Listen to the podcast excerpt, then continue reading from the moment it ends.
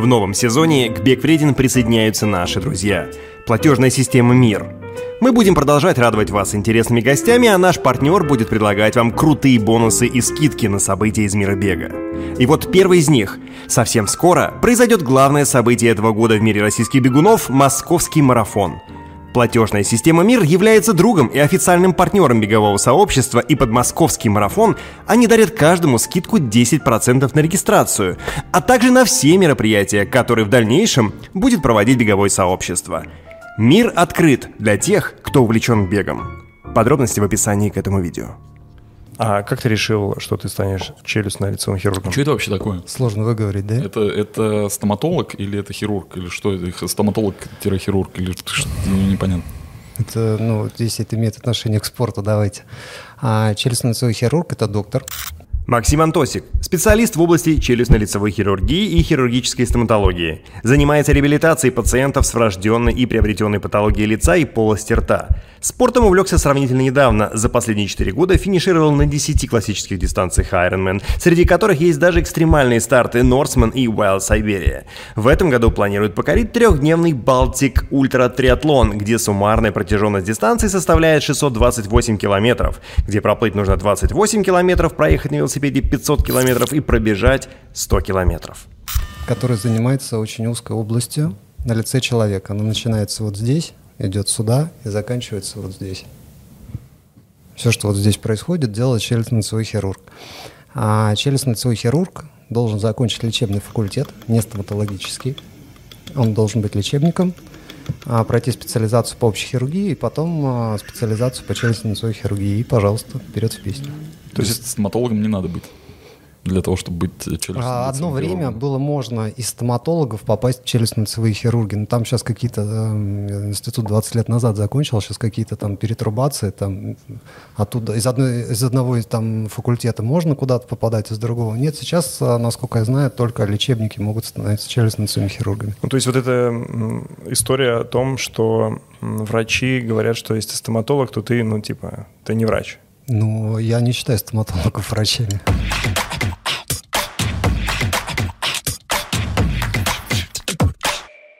При этом я владелец стоматологической клиники. А что за, э, что за прикол? Почему? Ну, то есть это, ну, то, что сказал, кажется, что надо... же, Ну, я понимаю, но это же тоже... Смотри, там... а, медицинское образование, оно бывает а, нескольких разных видов. Есть а, педиатрический факультет, понятно, есть фармакологический, а, вот, есть лечебный. Это оттуда выходят все доктора, терапевтов, до кардиохирургов и пластических хирургов, нейрохирурги.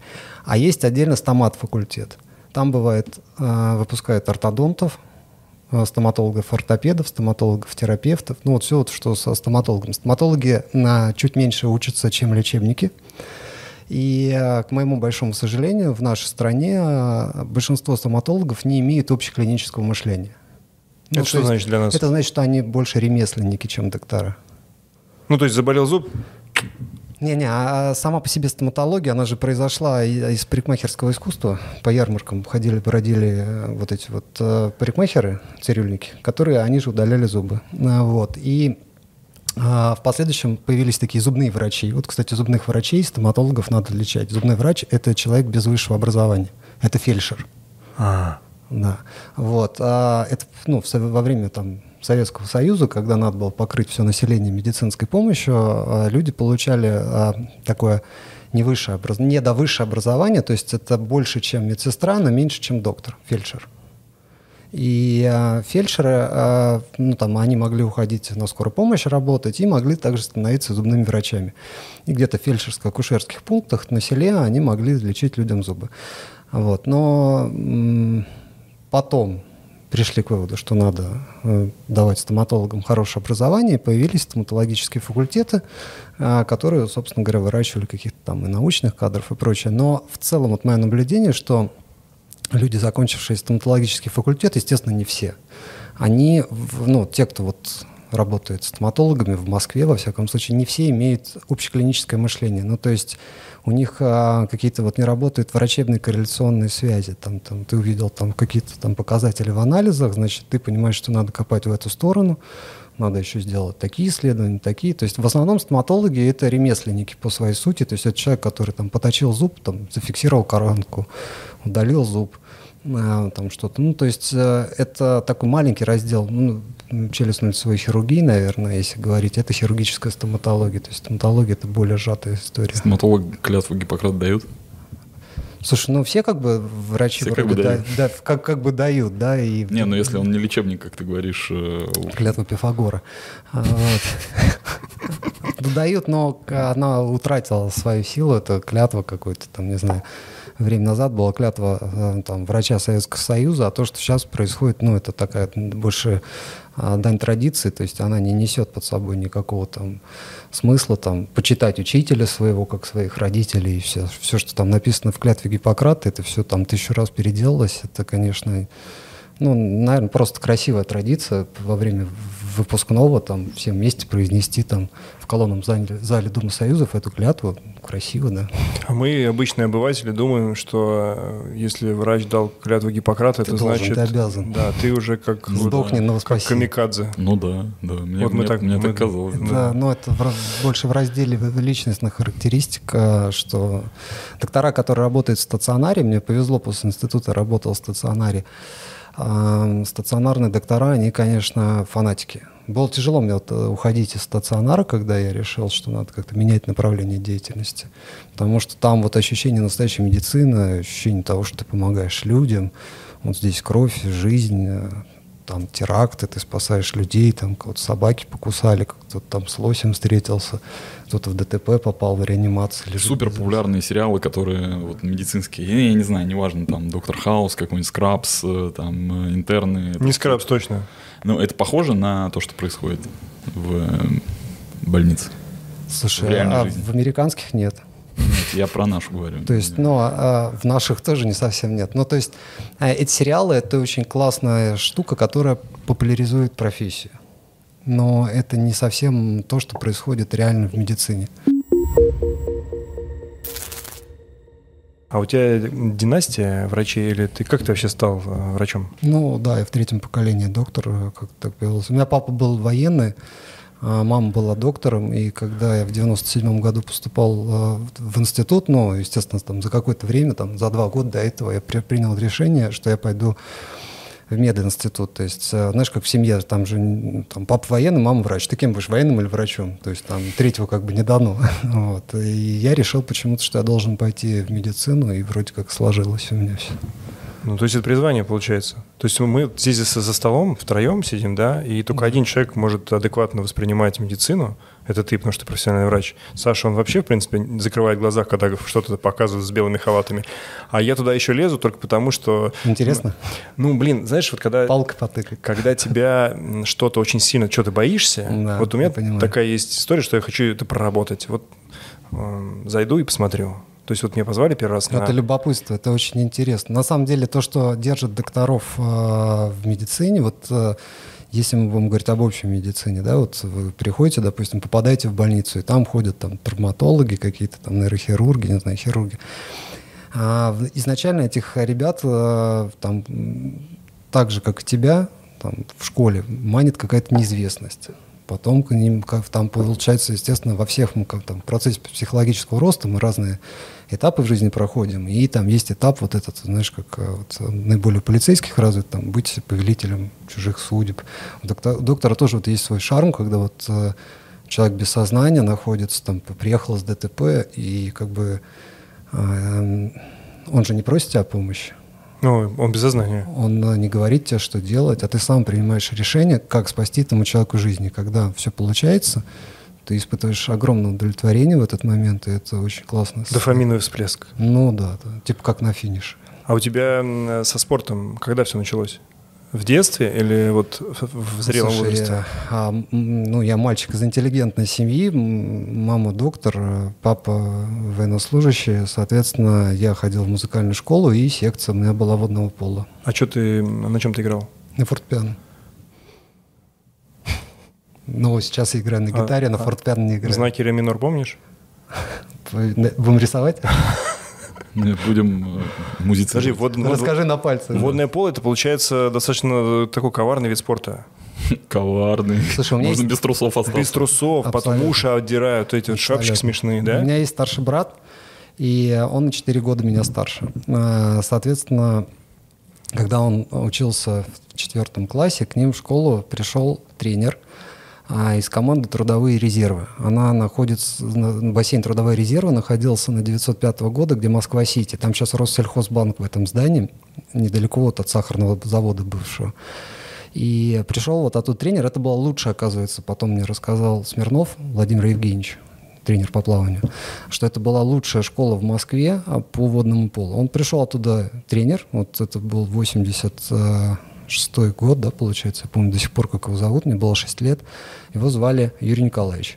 А И он набрал вот эту всю вот э, всех одноклассников брата в эту команду. А, вот и мы с Таргино туда ездили там до Щучки на автобусе, от Щучки там до 905 года и на 12 автобусе. Вот. А, И, соответственно, я был значит, младший, мне некуда было деть. Мама работала, папа там работал.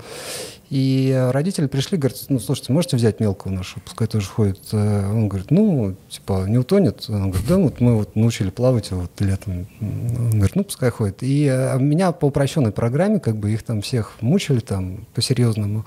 А я как сын полка там. Меня эти все ребята там за руку водили, чтобы я в вагонах не потерялся там и все остальное пока мы перебегали, знаешь, это же на 905 года надо зайти в последний вагон, а на Щукинской выйти из первого, чтобы на автобус попасть. И, соответственно, каждую станцию ты должен через вагон перебежать. Ну, когда ты экономишь время. Да, да. Ну, это в детстве такая игра была. Вот. Да не только в детстве. Сейчас тоже, да? Я раньше бегал, да. Ну, короче, вот, вот так вот мы носились там по вагонам, а они там, иногда брат уезжал ну, там на поезде, когда не успевал заскочить, и кто-то выскакивал из его этих одноклассников и меня привозил на Щукинскую за руку. Ну, Вот. Ну, в общем, я ходил а, таким образом 4 года на водное поло с ними, и потом пришли 90-е, бассейн наш закрыли на реконструкцию, больше никогда не открыли. Теперь там банк. А ты прокачал плавание в этой, в этой секции за 4 года? Но плавание у ватер- ватерполистов, оно специфическое. Это вот Вот, то, о чем вы говорили, да? То спросить, есть да. это держаться на воде хорошо, И не бояться, когда тебя топят, уметь притопить кого-то и там выпрыгивать по пояс, чтобы мячик Но кидать. Ну, там же техника совсем другая получается плавание, потому что ты с Да, обычным, ну- с обычным вольным стилем каким-нибудь, да, где ты все, все твои усилия, вся твоя техника направлена на то, чтобы эффективно продвигаться Безусловно, вперед. безусловно. А здесь как бы это не нужно. Безусловно. Нет, это нужно, и там а, как бы часть тренировок, они именно имеют, а, ну, там, плавательный характер, то есть ты там плаваешь так же, как на плавании тренируешься, как пловцы. А часть тренировок, они игровые, часть э, там в спортзале, там, часть мячиком ты стоишь об стену, там, долбишь. Но это очень интересно. То есть э, а, это игровая история, а, и, ну, вообще люди отличаются. Есть вот люди, которые любят циклику, а есть игровики. Вот, э, вот если как бы и играть в вода, то это водное поло а, хороший вид спорта. Это плавательный футбол. Да. Рукомяч только. Я к чему пытался подвести, что водное поло и триатлон, там же масс-старт раньше был. Представляешь, притопить по головам, Притопить, пройти. да. Ну это же... Ну, это Отрастить Сейчас- а, сейчас этого нет, ногти поэтому- на ногах, Без- подрать без- под водой, там, без- разорвать гидрокостюм. скилл. Я могу кажется, так тебе сказать, что уже. если ты стартуешь не, с- не своего кластера и по скорости отличаешься от э, тех, кто плывет с тобой, ну, то тоже эти навыки же могут пригодиться. Ты же не Но- боишься, когда кишит э, вода людьми? Кипит вода. Да нет, не боюсь, конечно. А, да никто, мне кажется, не боится особо. Ну, мой первый старт в триатлоне, ну, я чуть не утонул, мне заехали сразу в голову, медузы почапали, я там чуть не умер. Ты что? Я вообще, да, сейчас везде поотменяли эти масс-старты, а я немножко скучаю, поэтому последний раз это в Ницце был, когда масс-старт, это фантастически, когда вот кажется, э, люди круто, да. выпрыгивают в воду со стороны, это, конечно, выглядит. Ну, ты бежишь. Но мы Чехман, Такая мы, мы. Чехман делали с Лехой вот последний раз, когда был эм, Мастарт. Ну, это было, помнишь, с воды мы сидели, Ну какая разница, все равно с воды, ну да, э, там Не, есть, с- есть свои нюансы. С берега это жестче. Еще круче, да, я согласен, но с воды тоже достаточно, потому что, знаешь, все так сидят, как поплавки такие в воде, Да. головы картошки торчат, вот, и потом свисток, и все погнали, и это ровно, ну, тоже начинается, знаешь, вот это бурление, там какие-то руки, ноги разных людей, потому что все одномоментно, и она из широкого Да-да-да, превращается в ручеек в ручеек в тонкий, и Это- как бы это, это тоже... Забудь знаешь, заходить. Да. Большая энергетика у этих стартов, когда много людей там, ну, как на беговых мероприятиях, точно так же на плавательных, если все в- вместе как-то в одну кучу бегут, это прям внутри там находишься, фантастическое ощущение. Ну, как в велосипеде, когда в пачке едешь. Да, когда тебя валят в пачке. Ну, прям такое же, да. Также можно, да, как на велике, получить, естественно, там ногой, там в глаз, там некоторые жалуются, там. На велике ногой в глаз? Нет, нет, нет, А. на, на плавание. На велике тоже, наверное, можно. Не знаю, что за старт такой. Ластрада? Я, я после того, как э, пришел в, в любительский спорт, а, как это, слухи там разнесли, и у меня периодически велосипедисты-то появляются поломанные. Ну, там, Челюстно лицевые. Мы знаем даже про одну велосипедистку. да, знаете. Кто, Да. кто, кто, кто не смотрел предыдущее видео, да. Да. Или одно Максим из тот, кто с- предыдущих. с- собирал лицо Валентины Валентины. Зеленкевич. Валя, да, не, не только Валя. Ну, А, а ты знаешь, самое интересное, что после того, когда вот ребята посмотрели этот подкаст, Валя рассказывала о том, что она потеряла 40% зубов, вот, а я вставил видео, там она записывала сторис, и ребята в этом видео не увидели, что у нее нет зубов. Вот ты как э, человек, который видел, что Про там произошло, там вообще жесткая была история у нее с челюстью? Да, у нее жесткая история была с челюстью, не знаю, это можно там обсуждать? Она рассказала, просто ты скажи, да, нет, это, ну, то есть это... Ну, перелом нижней челюсти в трех местах, конечно, это сложная история, там высокие суставные переломы. А, но вообще по, то- по поводу того, что люди не замечают э, того, что не хватает зубов, а, как многие, наверное, все в рот тоже не часто заглядывают и не замечают, что не хватает зубов. Ну, как ты сказал, не все чистят зубы. Да, это Ну, абсолютно. то есть, э, если там возвращаться к, в- к вопросу того, что, значит, пишут комментаторы, что, типа, незаметно, что там что-то жестко, то есть это просто скрыто. То есть это не, Да это, нет, не, нет, это это, не видно. это видно. Это... Слушайте, ну, видно профессионалу. Нет, ну, ну Или- просто э, когда она сидит вот здесь, вот на моем месте сидела и говорит в камеру, которая в двух метрах находится, это не видно. Когда она Да. вот, вот так бы находилась, это, конечно, увидели все, но даже не это главное. Зуб же, он же живой, э, он внутри имеет сосуд и нерв. И когда зуб раскалывается, оголяется сосуд и нерв, это больно. Вот, человечку, у которого это все произошло. Поэтому, естественно, ей было больно, она там натерпелась. Да никто не говорит, что было не больно, конечно. Ну и ну, там же, понимаешь, вот там сложности какие. Вот человек упал, сломал челюсть, у него поломаны кости, надо провести иммобилизацию костей, рот не открывается. Вот. А, а зубы, которые раскололись, это не то, что Валя, это у всех стандартная история, кто там что-то сломал с челюстью. А, а из зубов надо удалить сосуд и нерв, если зуб раскололся.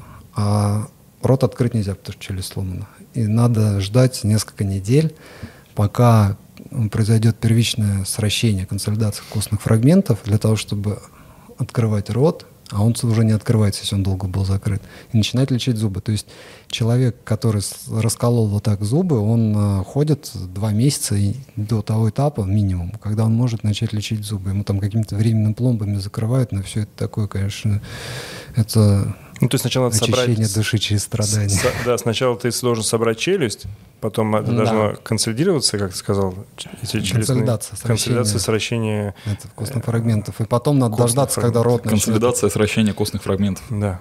Как это у нас? Ну, Неплохо, у да? красиво, да? Бегунов. Консолидация сращения костных фрагментов. Ну, это закрепил сейчас. Все.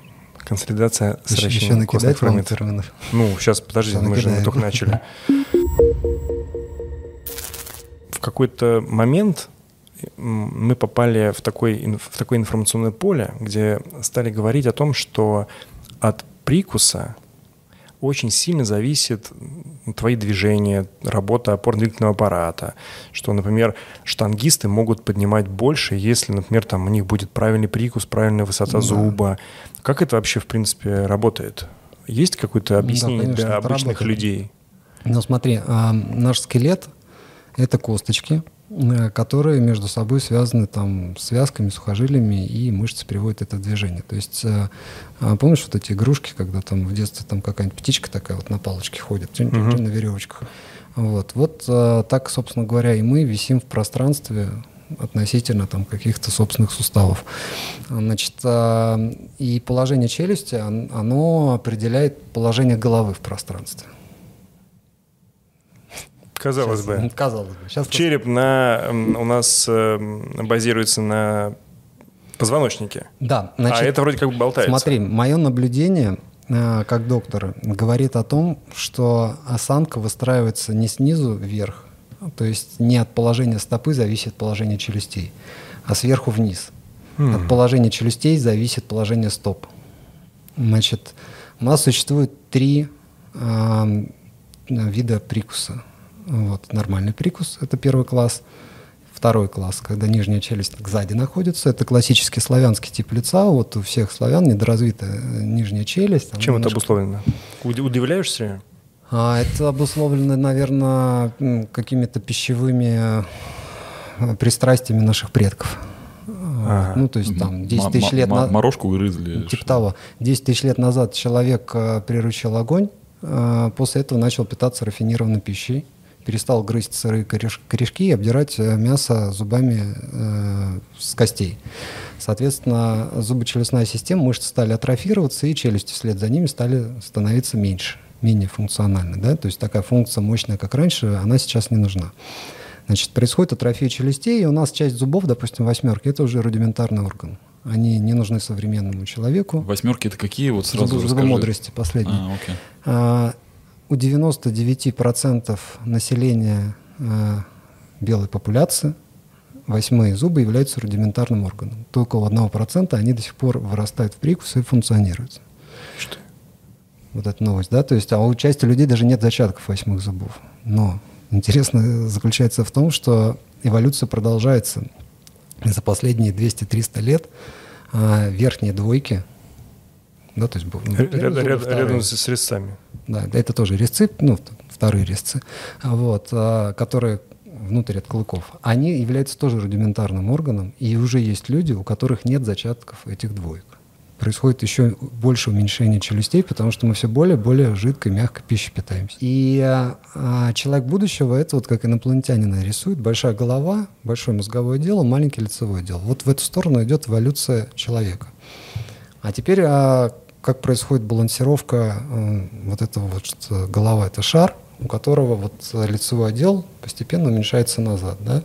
То есть когда он вынесен вперед, а, центр масс вынесен вперед. Когда он атрофируется, центр массы смещается назад. Более того, нижняя челюсть, к ней крепится язык, вот, э, мышца дна полости рта. Соответственно, если нижнюю челюсть задвигаешь назад, язык тоже задвигается назад. Соответственно, уменьшается объем дыхательных путей.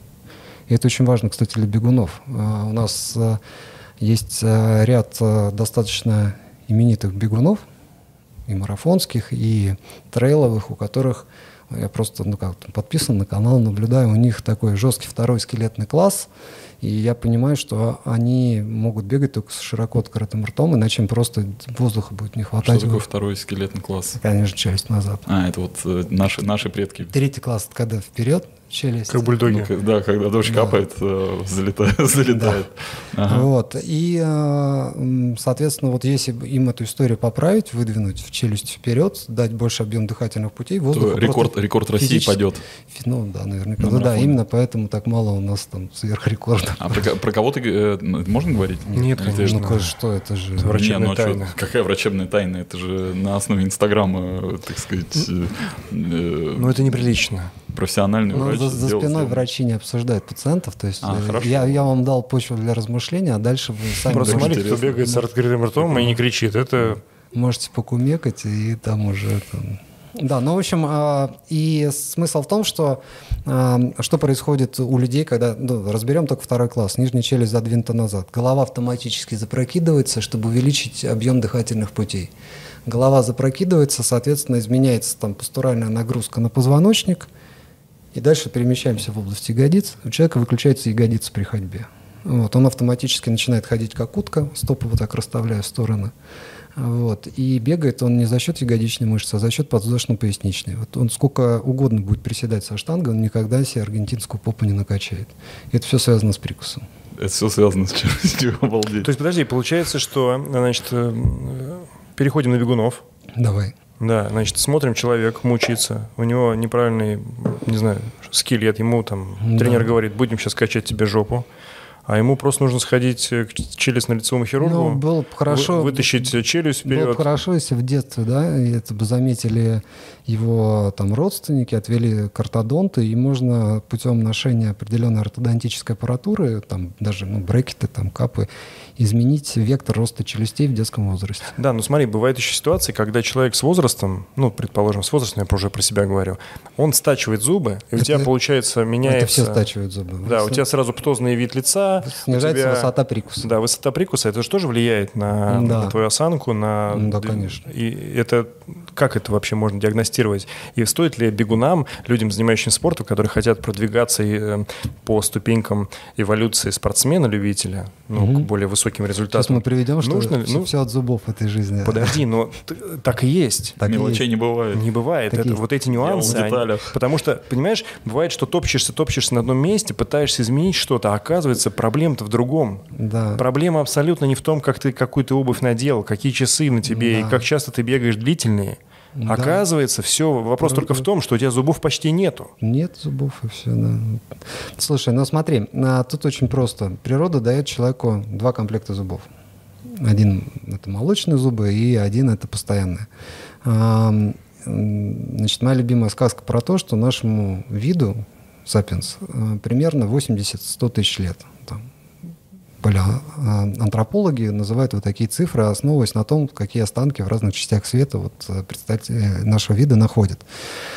А, И вот э, эти останки, которые находят, говорят, что средняя продолжительность жизни сапиенса была около 35 лет. А, были там и в стародавние времена, там, не знаю, там 10 тысяч, 20 тысяч лет назад люди, которые как Лев Толстой жили, но во времена Льва Толстого на территории Московской губернии средняя продолжительность э, муж- э, мужчины была 35 лет. И ему дальше зубы не нужны были.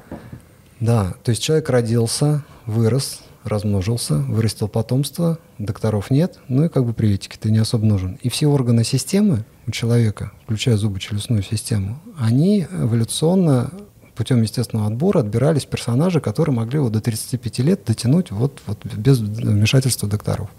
И только за последние 100 лет э, произошло развитие медицины такое, что вот у нас продолжительность жизни в Москве там сколько сейчас, э, около там 65-67 лет. Это как бы несколько факторов. Это стали лучше есть, там, меньше воевать э, и там... э, э, Медицина Ме- помогает. Медицина помогает.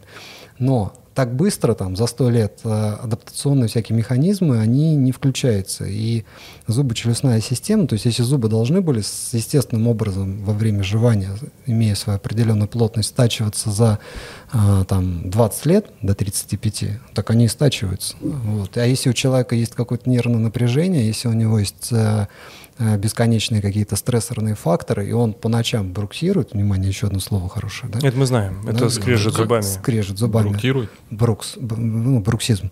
Вот. Если он бруксирует, то он стирает свои зубы э, быстрее, потому что он как бы с утра до ночи работает ими. Вот. А, Соответственно, что зубы теряют высоту, челюсть захлоп- захлопывается глубже, и дальше включаются механизмы сложные, связанные с височно-нижнечелюстным суставом.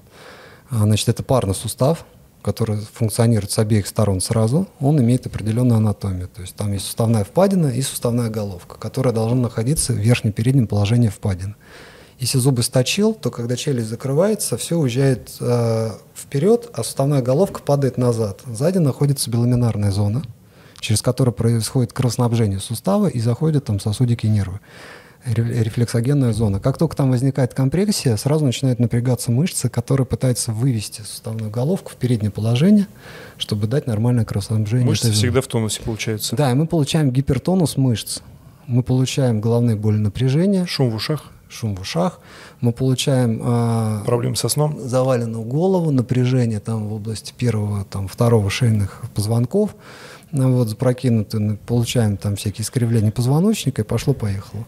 И, ну, как бы опытный доктор, там, стоматолог, который не лечебник, да, который... Не э, фельдшер.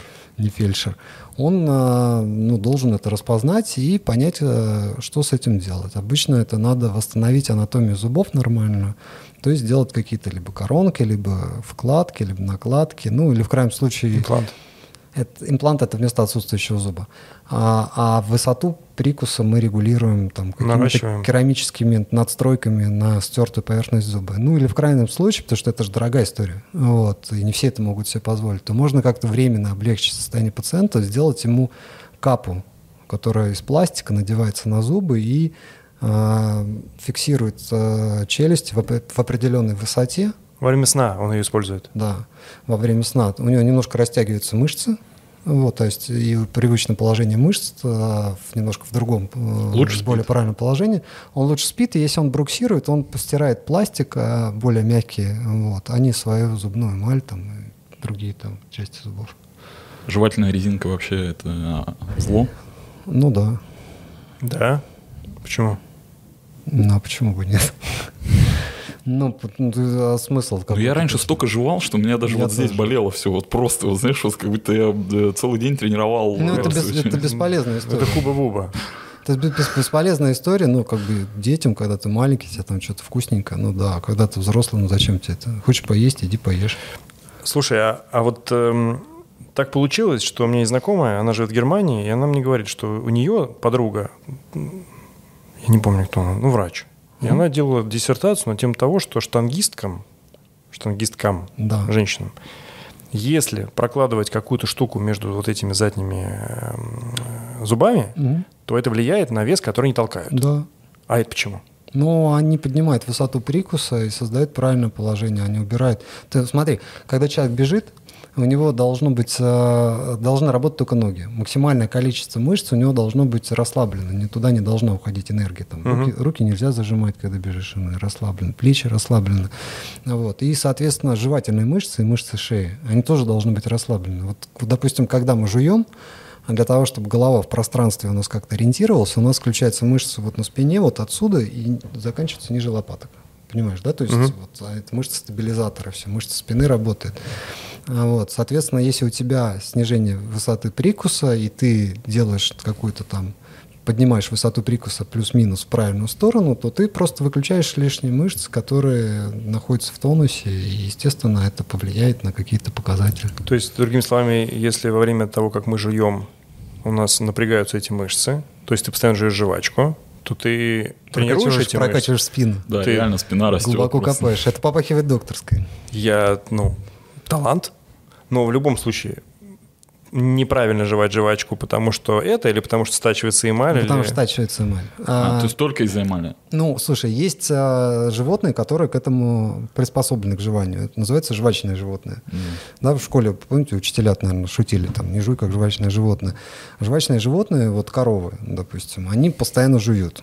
Вот. Они едят достаточно грубую еду, вот эту траву, целлюлозу, они ее перетирают, глотают, потом то, что они проглотили, у них там в желудке поболталось, они отрыгивают обратно в рот и жуют. Это называется жвачка у них, поэтому они жвачные животные.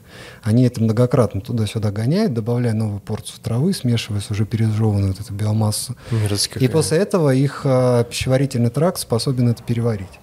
Это, кстати, вот а, в этой плоскости находится решение, как на- накормить всех а, бедных и голодных, а Отрыгивать. как расщепить целлюлозу. Да, он находится, секрет этого находится в желудке жвачных животных. Ты имеешь в виду, что мы можем есть э, букварь? Мы можем есть э, вы можете. один прием пищи несколько раз. Вы можете. Но, в общем, смысл в том, что у коров у них по-другому растут зубы. У них другие зубы по форме. А, Вот. И они приспособлены к тому, чтобы жевать. У нас а, зубочелюстная система имеет признаки как жвачных животных, травоядных, ну, жвачных, травоядных, так и хищников. То есть мы должны питаться смешанной пищей, вот, это детерминировано нашей природой, потому что наши предки так питались. Вегетарианство – это не очень правильно для человека.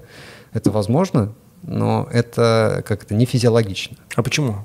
Ведь существует огромное количество Ну, потому что есть- обоснований среди вегетарианцев, что есть красное мясо это плохо, э, потому что это, ну, во-первых, рак, во-вторых, э, так тяжело в желудке, долго переваривается, Значит, усваивается. Э, У нас как это, на любое исследование на сегодняшний момент, то есть медицина существует давно, вот, и на любое исследование существует 10 контрисследований. Поэтому вот э, то, на что там ссылаются вегетарианцы, я могу тут же там, если э, покопаться на PubMed, найти контрисследование на это все. Значит, э, тут надо просто думать логически. Вот если наши предки на протяжении 100 тысяч лет эволюции имели смешанное питание и питались как растениями, так и животными, а, то с чего вдруг э, человек, допустим, сейчас решил, что он должен полностью исключить а, там, мясо из своего рациона, или там, молоко, или еще что-то. Это было нормальное питание, и наша ферментная система, организм, они к этому приспособлены. Из разных а, а, там, продуктов мы пол- получаем разные необходимые нам вещества, нутрициенты и прочее. Если что-то исключить, то, безусловно, в современной там, промышленности это все развито, и можно получать это с помощью каких-то пищевых добавок. Но вообще, как бы, для нормального человека лучше это получать э, из нормальной здоровой еды. Который сейчас днем с огнем не сыщешь. Ну, это правда, это правда. Это другой вопрос, он находится в другой плоскости. Более того, а, ты знаешь, а, это же все веяние моды, то есть вегетарианство и все такое. То есть э, я когда поступил в институт, у меня был в группе индус. Вот. В первом меди очень много индусов училось. Вот. И он, когда приехал, они приезжают за, за год до того, как поступают в институт, они приезжают, у них курсы русского языка. Они учат там биологию на русском, чтобы потом легко было учиться. И он, когда приехал, в ноябре он попал в инфекционную больницу с туберкулезом. Вот, э, а он там по своим религиозным там, верованиям, он был вегетарианцем там, от рождения. Его мама ему пишет письмо, дорогой мой там сын, там посмотри, что едят твои там на русские друзья и ешь то же самое, не занимайся ерундой, потому что ты в этой стране просто погибнешь. Ты не можешь получить э, все то питание, которое ты получал у нас, там с помощью травки и прочее, потому что это просто у нас не растет, у нас зима там 6 месяцев в году. В России нет столько.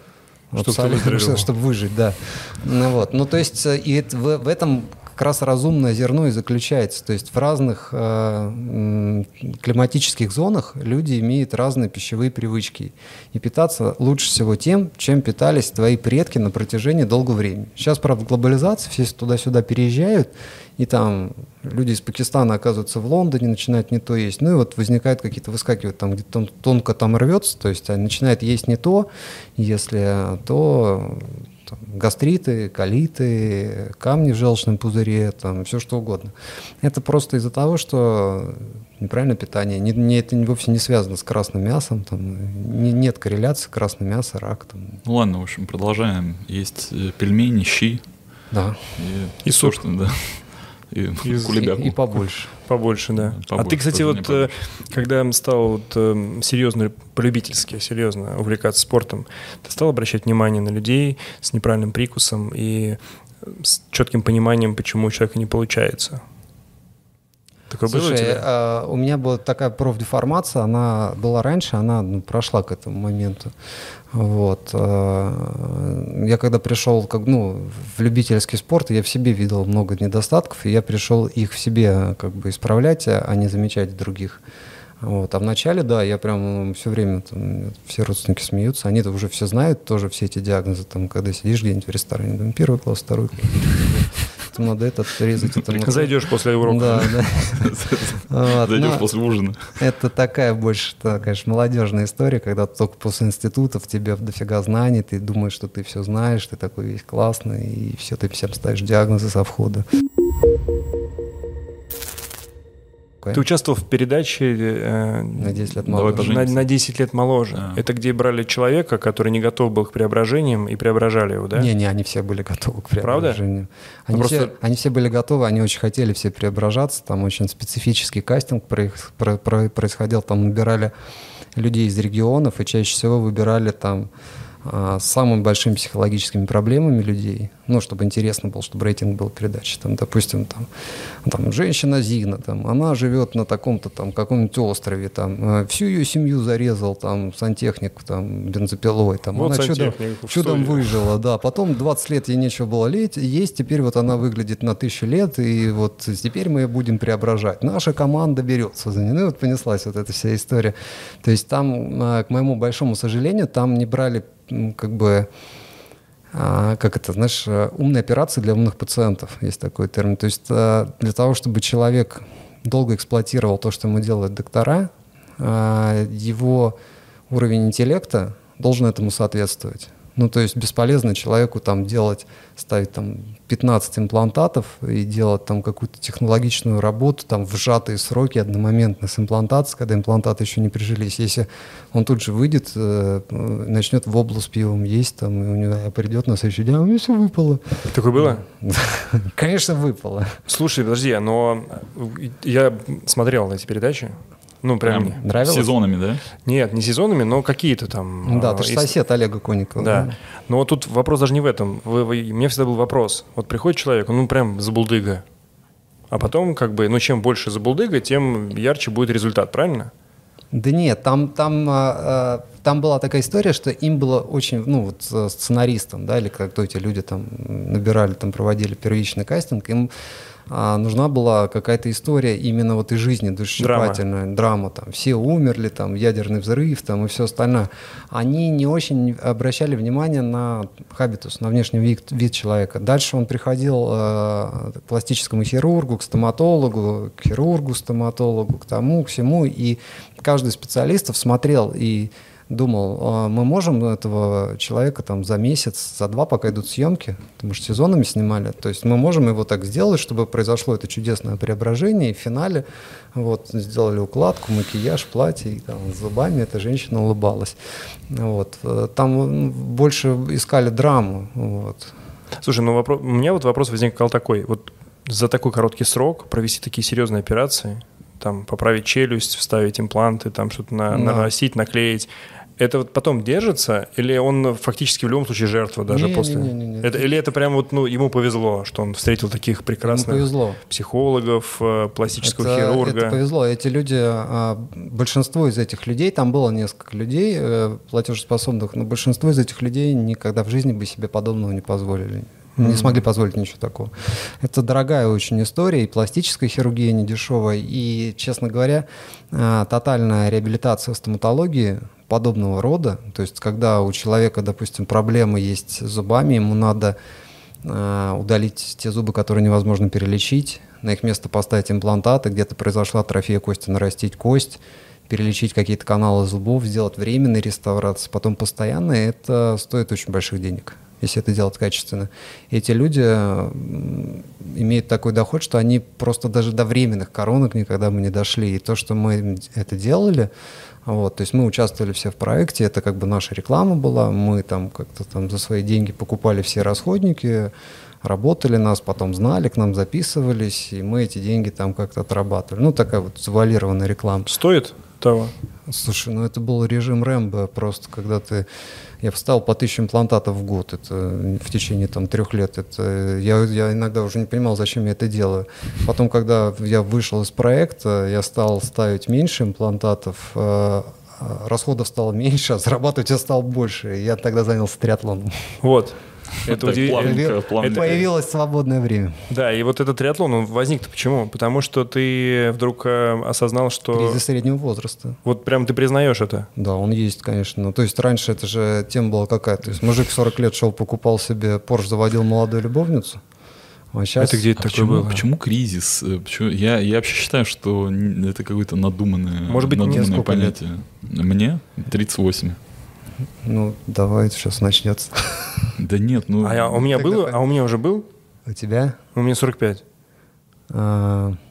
И что должно а этом? Только ты можешь сказать, был А как это сейчас? Понимаешь, это вот То есть у меня, на самом деле, хрень, моя, моя, у меня, значит, самый главный двигатель, почему я стал заниматься да. спортом, это страх э, сдохнуть. Да, это и есть кризис. А, все, полечил? Да, Слушай, нет, кризис? У, у всех кризис по-разному. Кто-то там, знаешь, у кого там распространенное мнение, что кризис среднего возраста это что жизнь проходит, а я еще ничего не видел или я ничего не добился. Это одна история. А, но самое главное, у нас же у всех в нас живет страх смерти. И, как, и когда ты вдруг э, в 35-37 лет обнаруживаешь, что ты где-то там не можешь пройти, пробежать или еще что-то, а, вот тут щелкает. У меня, знаешь, это как произошло? Что-то все куда-то... А, я начал плавать, потому что я много оперировал, у меня болела спина, и я что-то там не смог ходить в качалку, повредил плечо. Я искал чем заняться, и думаю, я же раньше плавал в детстве, давай-ка вернусь, э, буду плавать в бассейне.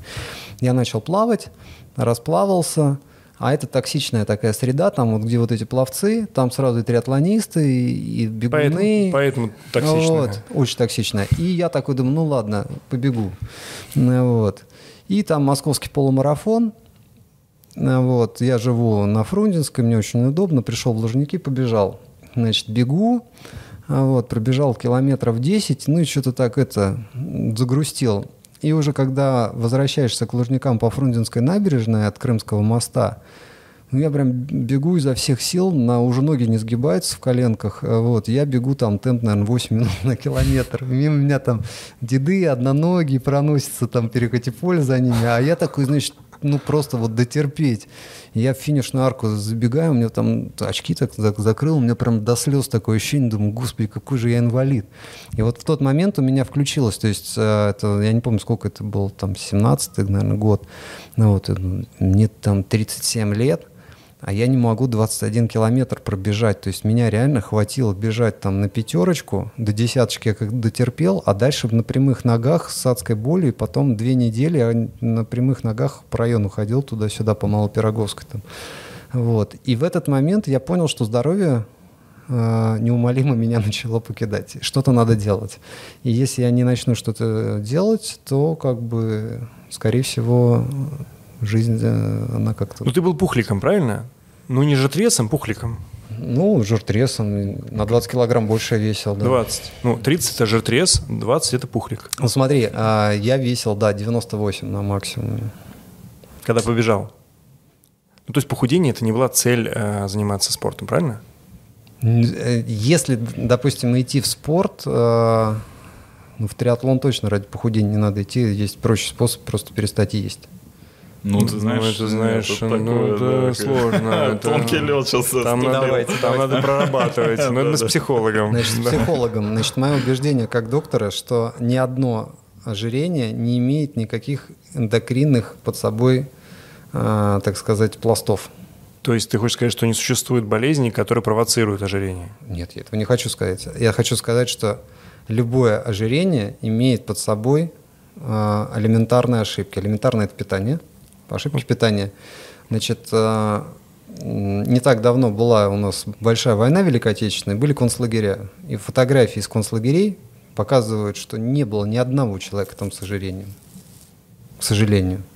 Да? То есть это такая, конечно, тонкая тема, но не было людей, потому что им не давали есть. Значит, современный человек, если он перестанет есть столько, сколько он ест, по 10 тысяч калорий в сутки, он по-любому начнет худеть. Даже с сахарным диабетом. У меня есть э, несколько знакомых, у которых сахарный диабет там с детства, 7 лет, допустим, у человека. И он вот такой вот худой, на нем видно все мышцы, потому что э, он с детства, ему выстроили правильную пищевую схему, и он там считает эти там хлебные крошки свои, все сбалансировано, и все круто.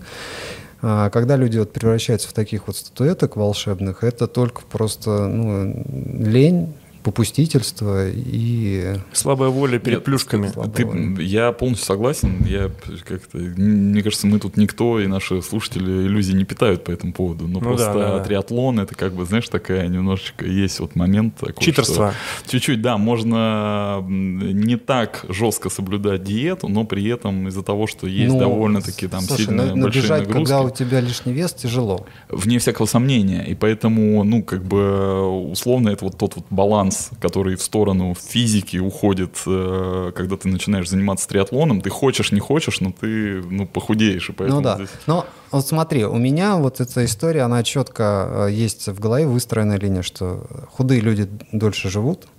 Ну, это медицинский факт. А Вот. А, Значит, естественно, можно там прибавлять нагрузку, но для меня ну, вот все, что вот, вот это среда, триатлон, там плавание, велосипед, это, это лайфстайл. То есть я сюда пришел, э, когда я сюда пришел, я пришел с осознанием, что сюда надо приходить надолго. Почему? Потому что быть худым, стройным, молодым и здоровым с возрастом можно только если ты это делаешь все на регулярной основе. Если у тебя цель там пройти один старт или там 5 стартов и один старт с, э, с крутым временем, там, выйти там, из 9 часов или что-то такое, потом ты забиваешь, продолжаешь бухать, а, вот, то как бы это не о здоровье. Это наоборот, это ну, большой стресс, там все эти триатлонные старты, это больше об ущербе здоровья. А если ты приходишь надолго, то это вот как раз э, какие-то там специфические там тренировки и все остальное, то есть это образ жизни. Ну вот лайфстайл, он же под собой все-таки подразумевает, там, помимо вот этой тусовки, в которую ты как бы вливаешься и хочешь, не хочешь. Сколько очень там, хороших, кстати. Она хорошая, да. Столько здоровых, бегуны. умных, красивых людей, вот сколько в триатлоне сейчас. Ты сейчас как раз до этого сказал про токсичность этой среды. Но А, это, же, всегда две грани одного бриллианта. Ты когда любишь, ты и ненавидишь тоже. И Нет, ну тусовка правда хорошая, тут без, иронии. В любом Ну, честно, случае, я, бегуны я столько фантастических людей хорошие. Нашел. То есть да. вот когда... эм, тут еще одно интересное вот мое наблюдение такое. эм, ну, то есть если говорить о том, что там тело и душа, там тело — это вместилище души, то а, красивая душа не может быть в, в некрасивом сосуде. Ну, может быть, опять же, да, наука, это статика, статистика, но а, к- работая с телом, ты прорабатываешь и душу тоже. Ну, однозначно. Да, то есть вот я смотрю, ребята, которые вот э, занимаются любым там спортом на регулярной основе, это э, это качественно другие люди, нежели не делающие. То есть они, они, они просто другие. Ну, счастливых людей там больше, которые занимаются спортом. Абсолютно. Да, это, это, да. это так. Я согласен с этим. Все, ну на этом закончим. Ну, я- А, традиция еще, подожди. А, все побежали, да? Нет, ска- э, вот э, твой, э, ну ты начал сначала плавать. Да, я ты же, плавал. ты, ты же прошел какое-то количество таких веселых стартов в плавании. Там Да. плавал из замка 900 километров, куда-то. там. Вот это что, Да, что 900 это? миллионов километров. Что это за плавание, когда ты плыл э, в Марсель? Марсель, это Ле Дефи де Монте-Кристо, побег из замка Монте-Кристо. Вот это что за крутая штука? Крутая штука. Значит, в Марселе есть а, а, замок, э, вот этот Ив, да, ну вот, э, книжка «Побег из замка Ив». И они, французы, красиво упаковали эту всю историю. Он стоит так, что его видно с берега, там где-то километр от берега. Тебя привозят э, на остров, выбрасывают, и мастарт с воды, ты поплыл там к берегу, вдоль берега 5 километров. Это был один из первых таких больших заплывов э, на открытой воде. Вот, или я в Сочи до этого плавал еще в начале. Ну, в общем, короче, вот такие старты, знаешь, вот... э, Приключения. С легендой. Это, да, это фантастическая история. То есть а, вообще вот чем классно вот эти все марафоны, заплывы, триатлоны, а, ты едешь путешествовать с какой-то целью. Это очень круто. То есть ты не просто там приехал там а, на Мальдивы, там вот сторис, я на Мальдивах, и что там делать дальше на этом А пляже? там раз побег с Мальдивов. Да. А ты как бы едешь, и ты там ждешь, что это будет этот старт, этот движ, придут все эти классные ребята, которые плывут в 10 раз тебя быстрее, там, с накачанными телами, там, девушки со стройными ногами, все поплыли, ты с ними тоже вроде как плывешь. Вот. И это очень драйвовая такая тема. Потом тебе дают медальку, потом ты там в Инстаграме постишь сторис. И все тебе пишут, что ты Ну, это крутой. же, Блин, да, это же не просто- Целый процесс. Да, Ты я- же, есть, грубо говоря, Ты там, же не просто, а ты испытываешь удовлетворение сразу максимально от этого. То есть вот это вот, э, очень, те, кто придумали вот эти вот спортивные ивенты, они, конечно, очень тонко просчитали человеческую психологию всю. и Какой у тебя самый жесткий был плавательный старт? А, Ворд РЗ 18 километров с поломанными ребрами. 18 километров. С Ну, поломанными да, ребрами? Это по работе? Да. Нет, а за месяц до этого я на велогонке в Рузе попал в завал и сломал три ребра. И, соответственно, я, ну, у меня уже был куплен в Австрии там слот э, плыть в РТРЗ, иксы устраивали. И это фантастический заплыв. Это лучшее озеро в мире, где можно плавать. Сейчас, подожди, э, иксы это... X-Waters. X-Waters э, это не та же компания, которая... Это отдельно, они делают старты только плавательные, правильно? Да, только плавать в Волгу, там вот у них основной А, старт. окей. там. Э, И а где это проходит, вот этот Ну, 18-километровый? а, Австрия, на юге Австрии есть озеро Вортерзе. А, Вот. Там же на этом озере происходит а, Iron- Ironman Клагенфорд. Мгм. Вот я в этом году ездил туда. И это фантастическое озеро. Ты знаешь, это как э, вот эти вот баварские курорты, там все вот эти а, там, немецкоговорящие бамонты, они не ездят на море. Вот, ну, где вот эти все там приезжают итальянцы, там семьями, где виск, вот дети. Вообще Кома, Бодензей, вот такой план, да? А Они там сидят, культур-мультур, вечером ездят на Поршах, с- там, кабриолетах, там, у них там э, особнячки, там все красиво. Вино. Ну, местные вина тоже есть э, какие-то. И э, само по себе озеро, оно имеет очень комфортную температуру воды. Ну вот, например, в этом году 25 градусов была вода, и поэтому там на, гидриков. на, Айронмене отменили гидрики. И в тот раз, когда я приехал, а, тоже вода была примерно такая, ну, как бы 18 километров надо плыть, поэтому надо плыть в гидрике. И ты все это озеро вдоль, от одного берега самого дальнего до другого, ты плывешь. И, э, ну, это там приключение на много часов, но настолько кайфовая вода, потому что вот э, я плавал там старты на море, там Ocean Man в Бенедорме, там Марсель, прочее. Там, а, когда долго плывешь в соленой воде, она натирает. Вот везде, где трется гидрокостюм, тебе везде соленая вода натирает. Там, тебя могут ужалить медузы за лоб. Там. Морской дьявол, опять же. Вот, ну, меня, а, когда я плыл в Бенедорм, у меня медуза какая-то маленькая, там, ну, эти, португальский кораблик, или как она там называется, в лоб меня укусил. Знаешь, я плыву чувствую, у меня шапочка сползает. Я такой шапочку не буду поправлять, еще очки спадут, а там волны поднялись такие, знаешь, там по метру, по два. Вот. И вдруг я чувствую, как будто розочку от бутылки мне в голову так сунули. Классика. Я, я шапку натянул, по-моему, до колен моментально. Вот. Ни очки не спали, ничего. Приплыл, физиономия вот такая. говорит, Жене так говорю, сфотографируй меня, как я тут круто проплыл. Она фотографирует, потом смотрю, говорит, ты что за жабон? У меня так, знаешь, лицо отекло, такое, голова-грудь в плечи переходит. Очень прикольно было. Вот. Но и при- пресноводные заплывы, они качественно отличается от заплывов э, в море, потому что вот эта пресная вода, она более комфортна для плавания. Да, она там хуже у тебя плавучесть, но ты в гидрокостюме, если плывешь, он тебя держит на поверхности, ты не знаешь проблем, кайфуешь. Из вортерза пр- плы- пить можно прямо из озера, когда плывешь. Кто Ну, тебе это надоумил делать триатлон? кто? А, ну, слушай, это мотивационное видео. Значит, э, Смотрел Тилай Коллапс, да, вот этот э, под Эминема. и Не, всё, не, у меня, у меня, у меня же, я когда пришел в спорт, я тогда на, на, алкашке сидел жестко. Вот. Ну как, э, у меня все хорошо с ферментами, и я смог спокойно там 2-3 бутылки вина каждый вечер выпивать. Я видео наше поставлю, да, там где ты... Ну, поставь. Вот. А Две-три бутылки вина я мог выпивать спокойно и с утра там ехать на трек на велике гонять, допустим. Ну, такие три бутылки вина по 0,7. Да. Вина, В вина. одного. Да, ну то я как бы вот так вот я пил, достигал определенного плата и на нем. А там уже не пофигу, да, что льешь? Ну да, но ты же знаешь, да, что у нас есть два фермента, а, которые расщепляют алкоголь. Алкоголь дегидрогеназа, вот, который расщепляет это все в ацетатальдегид, и он является ядом. Именно от этого яда нам плохо по утрам. Вот, значит, если у тебя много алкоголь дегидрогеназы, то ты там быстро трезвеешь. Выпил, быстро трезвеешь. Поэтому тебе надо постоянно доливать, чтобы испытывать вот это состояние. Если у тебя много ацетат э, дегидрогеназы, ферм- фермент, который расщепляет ацетатальдегид, то с утра у тебя не болит башка. И вот э, обычно алкоголиками становятся две- два типа людей. У кого и того, и того фермента много, или и того, и того фермента мало. Мгм. Ну, бывают еще промежуточные варианты, когда либо того, либо того, либо того много или мало.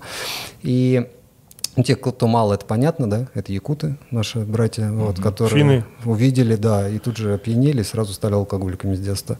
А те, у кого много, это вот мой вариант, это ты пьешь... Сибиряки. Сибиряки, ты пьешь и не пьянеешь, думаешь, черт побери, я могу всех пересидеть за столом. И ты пересиживаешь, и настолько, ты настолько себя уверенно чувствуешь, что ты не замечаешь, как э, через какое-то время ты просто ни одного дня не пропускаешь. Ну, регулярность называется. Регу- Как я- В спорте это тоже важно, помни. Да, да. Но это, видишь, это общие характеристики. То есть, если ты так умеешь бухать, так на постоянной основе, то в спорте тоже может что-то Но это же можно считать замещением? Конечно. Что вот ты взял и поменял увлечение алкашки, поменял на спорт. Да. Ну, у меня еще до этого курение было такое же, я сигары курил, там по 6 сигар Мне кажется, все курят. Там после сигар идут сразу кальяны, да? Не, кальяны мне не зашли. Вот. У меня- Тяжело с собой носить. Да, у меня, было это, у меня была машина, которую я с трудом продал. Значит, э, я значит, курил сигареты с институтских времен, э, и вот уже там 7 лет, наверное, не курю вообще. А потом я вдруг перешел на сигары. Курил Э, в машине, да? Да, я ну, еду Там, на работу, да. и я, у меня любимые сигары были Hoyo de Monterrey Double Corona. Это вот такого формата сигары там. И я так, у меня там катеры, все дела. Я их покупал массами. Масса это 25 сигар. А Вот, ку- кубинские контрабандисты, все хорошо. Я покупал 3-4 массы в, в месяц стабильно. Как-то технически у если- тебя в машине хумидор был или что? За- Зачем? Под капотом. Зачем? Мне он не нужен был, потому что А, в смысле, цел- целый день его курил, да? Ты Что- покупаешь в пищевой пленке эти сигары, делаешь дырку, вытаскиваешь сигару. И если ты куришь э, там 4 сигары в день, то 25 сигар в массе ты выкуриваешь э, ну, так быстро, что они не успеют высохнуть у тебя. А, Понимаешь? Понятно. Вот. Теперь понятно. Я еду, значит, на работу в поликлинику управ делами президента, у меня, значит, сигарка. Вот. Я, пока доезжаю до работы за 40 минут, я выкуриваю сигару. Я кури- курил затяг сигары, В затяг. конечно. Ну, вот. К спорту готовился. Готовился максимально. Значит, приезжал, потом там туда-сюда, прием, Ну, ты пока оперировал, ты вытаскивал? Нет, не надо. Значит, закончил работать в госклинике, еду там в коммерческую клинику, там, где там деньги нам платят за операцию. Из клиники в клинику опять сигарку раз. Там, значит, операцию сделал, промежуток между пациентами, пока стерилизует э, инструмент, вышел еще сигарку. Домой едешь еще обязательно. Подожди, но это же не минута, это же долго, она же большая. Ну, 40 минут, да. Ну, Я- ты, ты в смокинге ездил? из, э, Смокинг Я имеется что... догадался. Подожди, а ты уже ты раскурил как просто затягивал? Или, Ну, просто сигара, это же процесс. Фанерой? Да, да. Не-не-не, у меня там были специальные аксессуары. Короче, сигары — это процесс. Я про сигары знаю все, я их выкурил очень много разных, и знаю, какие сигары мне нравятся, какие не нравятся. Вот. Ну, это э, твой Никаких сигар с коньяком. А ты Ну, сейчас, сейчас куришь сигары еще? Ну, нет. просто вот там, не знаю, раз э, в какой-нибудь... Ну, хотя бы облизать. На день рождения. Нет, э, да выключил как-то, неохота больше. Прикольно. Накурился. Вот. Э, В общем, а, сигары надо, значит, мой совет, кто курит э, сигары, их туда надо говорить, их ни, ни в коем случае нельзя ни с коньяком, ни с виски, потому что коньяк и виски — это напитки, которые имеют очень яркий вкус э, самостоятельный, и хорошая сигара имеет яркий вкус. Лучше какой-нибудь нейтральный такой полусладкий сок. Вишневый очень хорошо по- Э, подходит. Бек Вредин, э, канал, здесь не про курение. Курение это вред. Не, ну если курить, так Нет, это не курить. Мы душой. не пропагандируем это, Слушай, мы но, считаем, что курение э, убивает. Мне, мне, это правда, это сто процентов факт. Вообще нельзя курить, вообще нельзя просто. Но сигары мне помогли, например, бросить курить. Это, в смысле, ты накурился до беспамятства, Нет, что ли? а, прикинь, вот просто я же, ну, много курил, там где-то пачку, полторы в день у меня так уходило. Ну, я не знаю, наверное, это... Ну, вот я примерно так же себе Да, это прям многовато, мне кажется. Вот, и в какой-то момент, когда, во-первых, мне бег бросил, помог очень сильно бросить курить, вот, потому что я начал бегать, и вот эта история, знаешь, у меня так сложилось, что если я себе так запрограммировал голову таким образом, что если я покурю сигареты, то как будто бы все вот эти вот спортивные достижения, которые, значит, я там накапливал долгое-долгое время, вот я бегаю там 4 раза в неделю, например, то они вроде как обнуляются. И это нормально со мной сработало. Видишь, Я всё из головы Классно, идет, вот, я вообще классно. Но из-за того, что курить психологически же очень ну, сложно, ты привыкаешь вот Хочется. тянуть, там что-то, да, Ну да. что-то хочется. Ну вот, две темы. Карандаш, вот, это прям Куришь реально- карандаш? Да, куришь карандаш. Ну, что-то надо там в рот. И- Нет, естественно, бутылку. С- э, нет, э, карандаш, вот, и сигара по выходным. Вот я прям в воскресенье, я брал сигару и там Ну, ты, ждал этого момента. Ждал этого момента, да, Ну, знаешь, это тупиковая ветвь, это как курить одну сигарету в день. Я считаю, что... А, или курить не затяг. Смотри, Не затяг, э, э, как бы да, но просто, понимаешь, сигара это же тоже такая хлопотная вещь. Там надо пойти там. Ну, для меня это было именно так. Орландо. Мне, мне Орландо, нужны Ойде окей, Монтерей, да. Куаба. Он приходил и себе, значит, на ляжке начинал там это, да, да, да. Ключами заводили Да, шарманку, сейчас Да, мы накрутим да, Макса да. сигар. Вот. э, Я покурил, мне хватило, наверное, может быть, на пару месяцев. Вот так вот. Я, знаешь, суммарно сигар 8, наверное, выкурил. Вот. Но это еще и не дешевое удовольствие. Это И на- не дешевое, Это, это- надо, это это правда, надо да. любить, да. это вот есть просто к тому, как человек зарабатывал тогда, уже в 90-е. режим по, рэ- 20, по 25 штук в В день 90 я нормально, учился да. в институте. Это А, прости. В нулевых. Наделил тебя сверхсилой. Вот. И сигары все-таки, ну, не затяг надо курить. Давай. Нет. Че? Не, ребят, подождите, давайте так. Давайте закроем Я эту три тему. года курил сигары В затяг. по пять в день. И вы мне будете рассказывать, как человек, который раз в неделю курил сигары, как надо курить. Прикинь, если бы мы сейчас пригласили героинового наркомана, сейчас бы все бы узнали про Угрюмова. можно и водку сосать, наверное, знаешь, типа по три бутылки в день. Можно. И называть себя специалистом. Братья, ну давайте вернемся все-таки к триатлону. Я понимаю, что это была минутка юмора. Курение это вредит здоровью. Нельзя курить ни в коем случае, друзья. Вы тратите драгоценное, единственное драгоценное, что у вас есть, здоровье. Правильно? Ну еще это воняет, конечно. это Ну это, это ужасно. Я же начал с того, что машину не мог продать. А машина ты была у тебя УАЗике, надеюсь? Не, Хонда была. И она стояла в гараже с открытыми окнами. Я уже купил новую себе Её никто не воровал, потому что ее, ее приходили, смотрели, никто не брал. Говорит, а что за запах такой? Ну, а, ну, А ты такой, думаю, это Киллиан, а, Я- ветивер. Да. Я говорю, знаете, э, я, кажется, ее помыл, и она, видимо, протухли коврики, надо их просто выкинуть, новые купить. Они, а, ну, где-то... А и плюс человек в багажнике. Да, я скидывал, скидывал цену там. а, да, кто-то говорил, что сдох тут кто-то, что ну, запах был, конечно, лютый вообще. Это жуть, жуть. Так первый старт у тебя какой был, и кто тебя туда с... эм, как, тебе, как ты в триатлон пришел? Занесло, ну это Мак Журила. Это он, помните, наверное, он в пол Москвы замотивировал в свое время. Он фантастически рассказывал в своем офисе на спортивный, о том, как он там в Айронменах участвует. Ты ходил на эти брифинги? Ну, это же соседний дом. Ну, Я вот в такой стаканчик наливал вина, приходил на последний ряд, сидел его слушал. а, Ты, наверное, про лекции говоришь. про Ле- лекции. Лекции журила. Да. И Он делал Ну, там, мотивационный... но там же были спикеры, там не только Макс выступал. Не-не, я, я ходил в те Макс времена, когда просто- был еще только Макс. Это, это был Спикеры лучший. не хотели туда ходить. А у него был талант, конечно, вот этого как это, промоутера. Он так рассказывал вкусно, что хотелось плавать эти Марсели, бежать эти Вкусно рассказывал. Марафоны, делать айронмены. И параллельно, значит, он рассказывал, я приходил домой, доливал вина и включал, значит, у меня уже там жена, сын спит. Вот, и я сижу, значит, перед телевизором, там третья бутылка, и вот эти вот 16 часов, человек на пружинках вместо ног сбегает в арку, там, ну, я опоздал на одну секунду, я сижу в слезах такой, а я что, не смогу? И эти видео, они меня просто подкосили. В один прекрасный момент я куда-то там зарегистрировался на Iron Star, кажется, в Сочи, и я понял, что То есть это был не, не Iron Man. Iron Star. Первый у меня старт полный был Iron Star. Я понял, что мне надо что-то делать. А я не умею кататься на велике, у меня нет велика, а через 9 месяцев старт. И вот я начал готовиться к старту. То есть, А подожди, а ты сразу на полный зарегистрировался?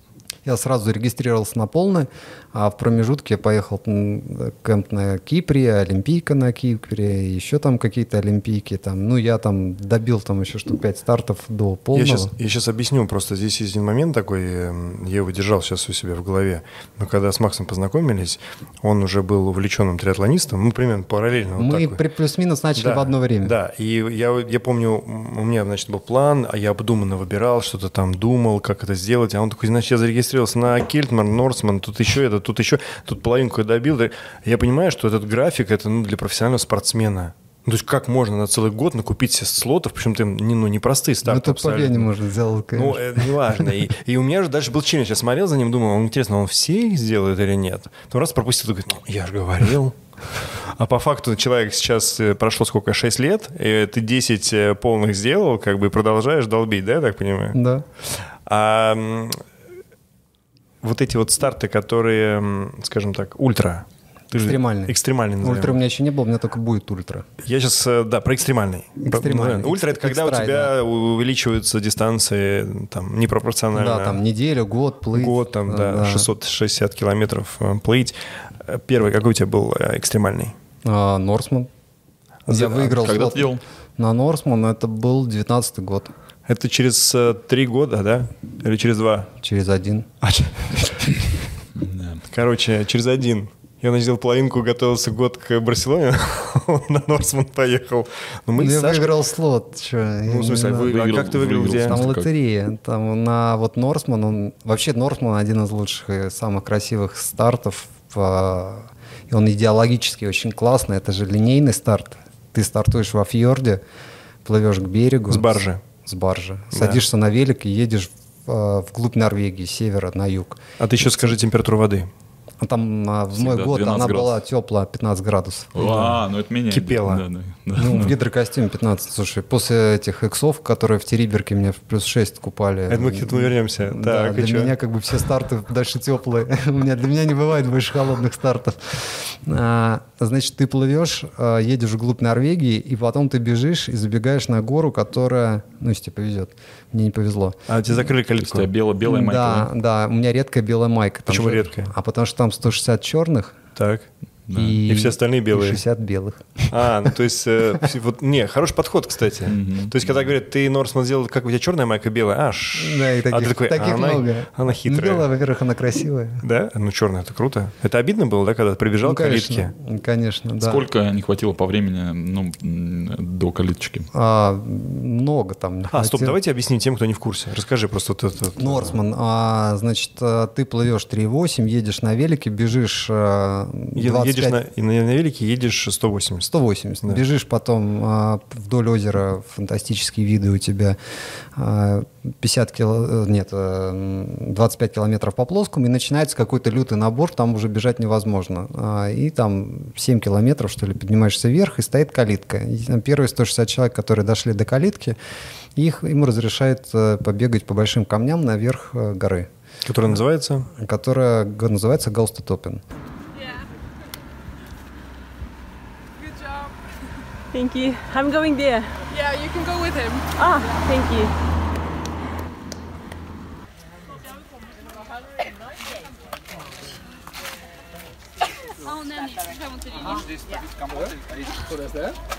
Финиш на горе, там снимают драматическое видео, как все сидят, накрывшись одеялом, пьют горячий чай, видео, трясутся, орут. Ну, мотивационные видео от Норсмана, они самые красивые. Потом тебя красиво грузят, э, как это называется, поезд, который ездит на Это вершине Сашка горы. специалист, поэтому... Э, м, э, Поезд. Ну, горнолыжный- Фуникулер и Да. Э, канатная дорога. Ну, фу- типа фуникулер. Сажают фуникулер, Фуникулер по талончик и рельсам. спускают А, вниз э, в деревню, где куча отелей, там у них горнолыжный курорт. А те, кто после 160-го, они отправляются бегать в отель и бегают по территории отеля, там все бухают, а ты вокруг бегаешь, там, короче, тебя фотографируют, на каждом кругу автоматическая камера, и потом у тебя сбрасывает миллион фотографий, какая... С синими руками. Но все равно Норзман, мне кажется, такая очень почетная история э, А. в любо- в любом случае. Он, но он, он, он очень там лютый очень велосипед. Вот, то Набор есть- там большой? э, там миллиард километров набора, там, Ветер там, там, там всего набор больше пяти с половиной тысяч метров на беге на велике. Вот, и я через две недели после Норсмана я делал Копенгаген. О, кстати, тоже не, не, не- непростой, кстати. Да, и, короче, Копенгаген э, я делал на какую-то суперкомпенсацию, он мне показался безумно скоростным. Я велосипед там сделал из пяти часов. А там набор типа 2,5, да, где-то? А, нет, в Копенгагене там наоборот нет набора, там набор там что-то там метров 800 или там сколько А. или 1200. Это я там. с Клагенфуртом, наверное, перепутал. Да, Да, в Клагенфурте, да, там Клагенфурте, да, там одни горы. Вот, а и в Копине там, короче, это мой личник, там в Копине-то у меня получился, до сих пор так э, не могу. Какой? Э, 10 с половиной часов. Ну, видишь. Ну, нормально. 10-30 вообще. Вот. И э, я не очень быстро, видишь, я в режиме паровоза это делаю, но я беру количество. Ну, так, э, секундочку. А, Это след- разные, разные стили. а следующий экстремальный? А следующий экстремальный, значит, что у меня было? Шотландия? Ну, в Шотландию я еще не выиграл. Значит, э, потом я делал э, этот эм, Алтай в прошлом году. Во, кстати, интересная история. А ты в этом году тоже был на Алтае? В этом году делал Это одно и то же? А это одно и то же, но они изменили беговой этап, чем меня немножко Поэтому э, ты решил, а, ну раз новый беговой этап, надо снова а почему ты, кстати, да. поехал на Алтай? И кто его делает? А его делают э, ребята, насколько я понимаю, из Новосибирска. Ну, то есть они там все сибиряки, сибирякам дают скидку на этот старт. Э, э, Очень прикольный идеологический старт, э, настоящий экстрай, э, вот, по своей сути. То есть там все, стартовая площадка находится на высоте полторы тысячи метров, это село Акташ. Еще выше поднимаешься, там мертвое озеро, в котором вот в этом году температура воды была 12, и ты плывешь, это все озеро переплываешь. Там тоже 12. классическая дистанция, да? Там немножко сократили, там у них не классическая. Они, смотри, они сократили плавательный этап, он не 3.8, а 3.2, что я считаю неправильно, потому что, допустим, ну, люди, у кого лучше с плаванием, они как бы могут, особенно в холодной воде, они на 800 метрах кое-кого могут там отыграть там 10-15 минут.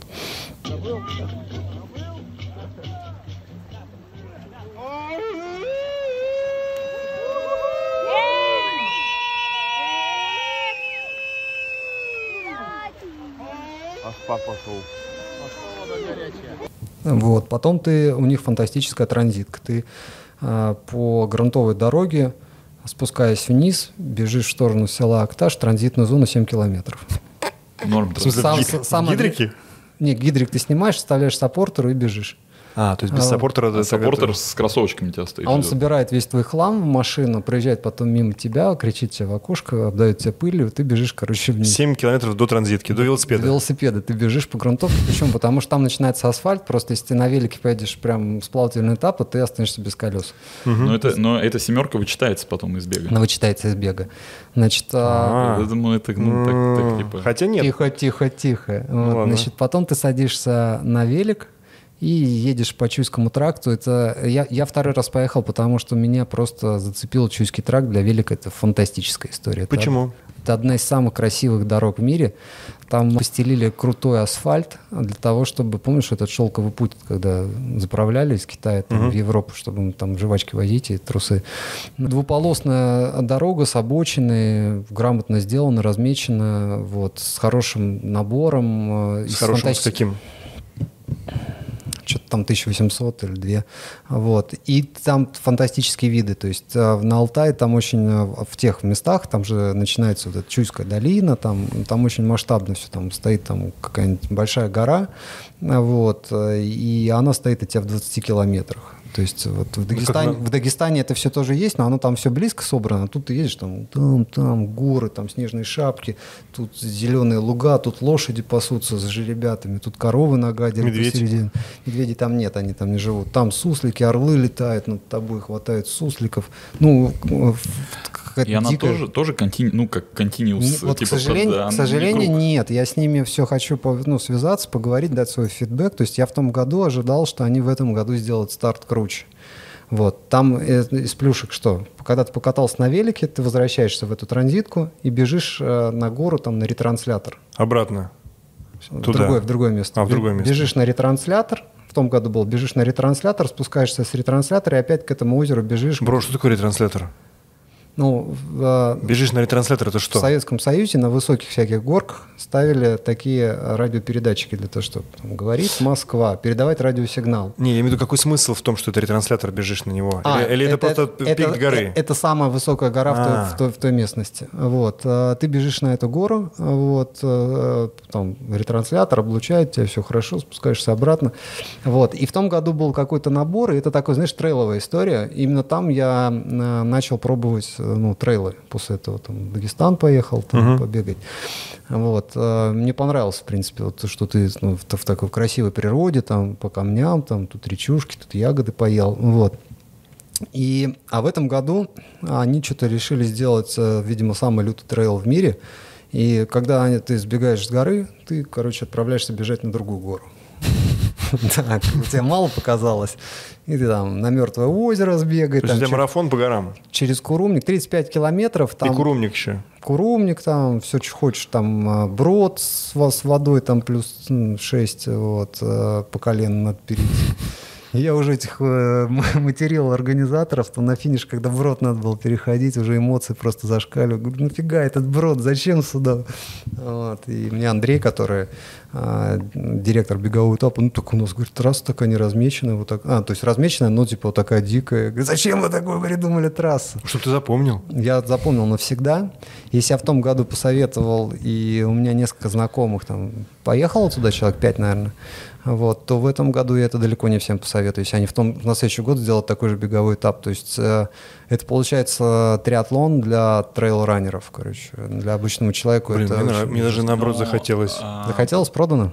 Подожди, бег, э, я не понял, он все-таки круговой или тоже в одной точке начинаешь, в другой э, финишируешь? Он круговой, но он такой туда, на ту гору, на эту И гору. финишируешь там же, где стартовал. А финиши... Так же, как и вел. Фини- Финиш это, короче, вообще фантастическая история. Ты, короче, бегаешь а, 35 километров с набором там 2200. Это вот как мы с И- тобой в этом... И, значит, а, там есть село, а, вот, и там плоская вот эта история. И, значит, а, Андрюхе показалось это мало, и он, короче, финиш сделал, значит, вот, ну, там, горы, На горе? горы, село, на горе, еще 150 метров набери, там, за километр, вот, и вот у тебя здесь финиш. И, значит, э, ну, если ты там не первый, там, а ближе к последнему, ты прибегаешь ночь, поднимаешься, тебе там э, орги сидят, а, вот тебе майка, ты такой, спасибо, и пошел вниз. То есть зачем финиш на горе, там как бы... Ну, это, кстати, грустная история. Вот смотри, я же еще, еще на нескольких стартах там был. Я был на Блэк Лейке там, в том году а, в Черногории. И у них, а, допустим, из 42 километров они через Курумник и заповедник пускают только 12 километров ты бежишь. И там ты можешь первые там 10 километров, ты реально, там есть тягун, но ты можешь бежать после велика. И там нет такого, что ты на первом километре набираешь там 200 метров. Вот так вот тебя сразу в лес какой-то отправляет. Вот, то есть э, для того, чтобы старт был более массовый, это надо сделать, э, во-первых, э, ну, чуть-чуть по лайтове беговой этап, потому что ну, ты убегаешь в те места, где стоят волонтеры, у них не работает ни сотовый, ничего. Если пойдет э, дождь, а я там попал за несколько дней до этого в холодный, в ледяной дождь, то я боюсь, что там могут быть трупы просто. Там ветер ужасный дует на вершине э, там этих хребтов. И, ну, Он э, поэтому если экстремальный тебе, называется. Если тебе до ближайшего пункта, где ты можешь выйти на людей, там 6 километров по этому ветру, вот, по ледяному, и ты, допустим, не можешь бежать, а ты можешь только идти, это несколько часов пути. Ну да.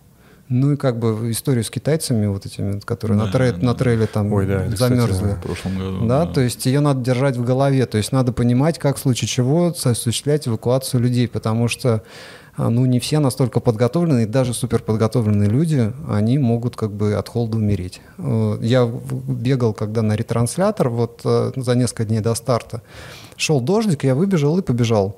И пр- практически поднялся на ретранслятор, оставалось метров 500, наверное. И вдруг э, приходит, я уже поднялся над тучами, там внизу льет дождь, я радуюсь, такой какой я молодец, над тучами бегаю. И вдруг я вижу, как туча такая заходит, заходит, и она потом разгоняется по горе, и дождь э, идет э, не сверху, а он снизу идет. Идет дождь, он становится очень холодный, ветер очень сильный такой, что я там вторую куртку уже не могу надеть, меня сдувает. А, Вот. И вдруг начинается град, и я понимаю, что наверх уже идти не надо, надо бежать вниз. Я хватаю палки и бегу вниз без остановки. Вот. А всего две машины проехало мимо меня. Никто, я им машу руками, никто не остановился, все такие и мимо. Чувак там на горе во время ливня, ну, поедем лучше. Наверное, он спортсмен, ему, наверное, так Они могут. Они могут, эти чудаки.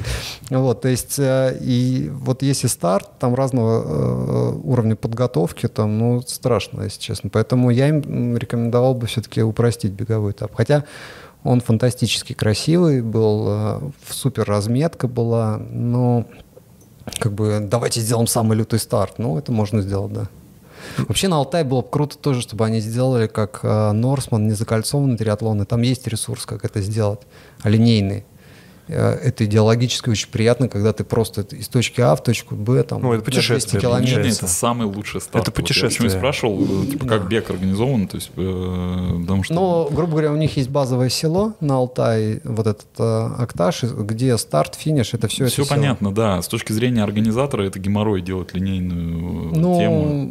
Ну, жуткий ну да, геморрой. У тебя есть тяж- саппортеры с машиной, на Норсмане мы погрузили все вещи. Не, все понятно. всё, это само собой, да. Можно Э, найти, э, можно потом... Для вернуть. участника это, э, то есть когда Саппортер орги- может тебя вернуть со- с финиша обратно за 200 километров, если что. Это не такая большая проблема, это можно сделать. Э, Но просто это было бы более зрелищно, эмоционально это прикольно, если ты уходишь вдаль. Потому что по кругу ты можешь побегать где угодно э, на любом триатлоне. А экстремальный все-таки вот эта фишечка была бы. Что у тебя в планах-то еще? Такое вот, чтобы ты хотел эм, поучаствовать, Да много. ждешь. Ой, я, я вообще хотел, у меня была идея а, сделать все экстремальные триатлоны, европейской части, а, за один год.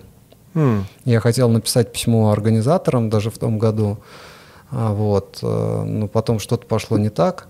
А в этом году вообще так случилось, что у меня вот Айкон купленный, и они прислали три дня назад письмо, что до свидули, русские белорусы, вы к нам не приезжайте, мы вам переносим службу до лучших времен. То есть они не тебе не канцелят, они просто переносят. Да, они очень Да, все- гуман, мне гуман- кажется, все переносят, никто не канцелит. они Потому ж- что все пишут очень вежливые письма, но... А деньги не возвращают европейцы, особенно итальянцы, они никогда Просто- не возвращают просто деньги. говорят, Так нет, у тебя нет возможности тебя вернуть просто сейчас. Вот в чем У прикол. меня есть возможность. Ну да подожди, ну в основном. Да, но это такая изящная история, знаешь, э, перенести на потом, а может быть э, и не приедет человек. Это я, я поехал же сейчас в, э, в Клагенфорт на Ironman, вот был в июне. Я очень счастлив, что я поехал туда, потому что это было очень крутое путешествие, давно не был э, в Европе по понятным причинам.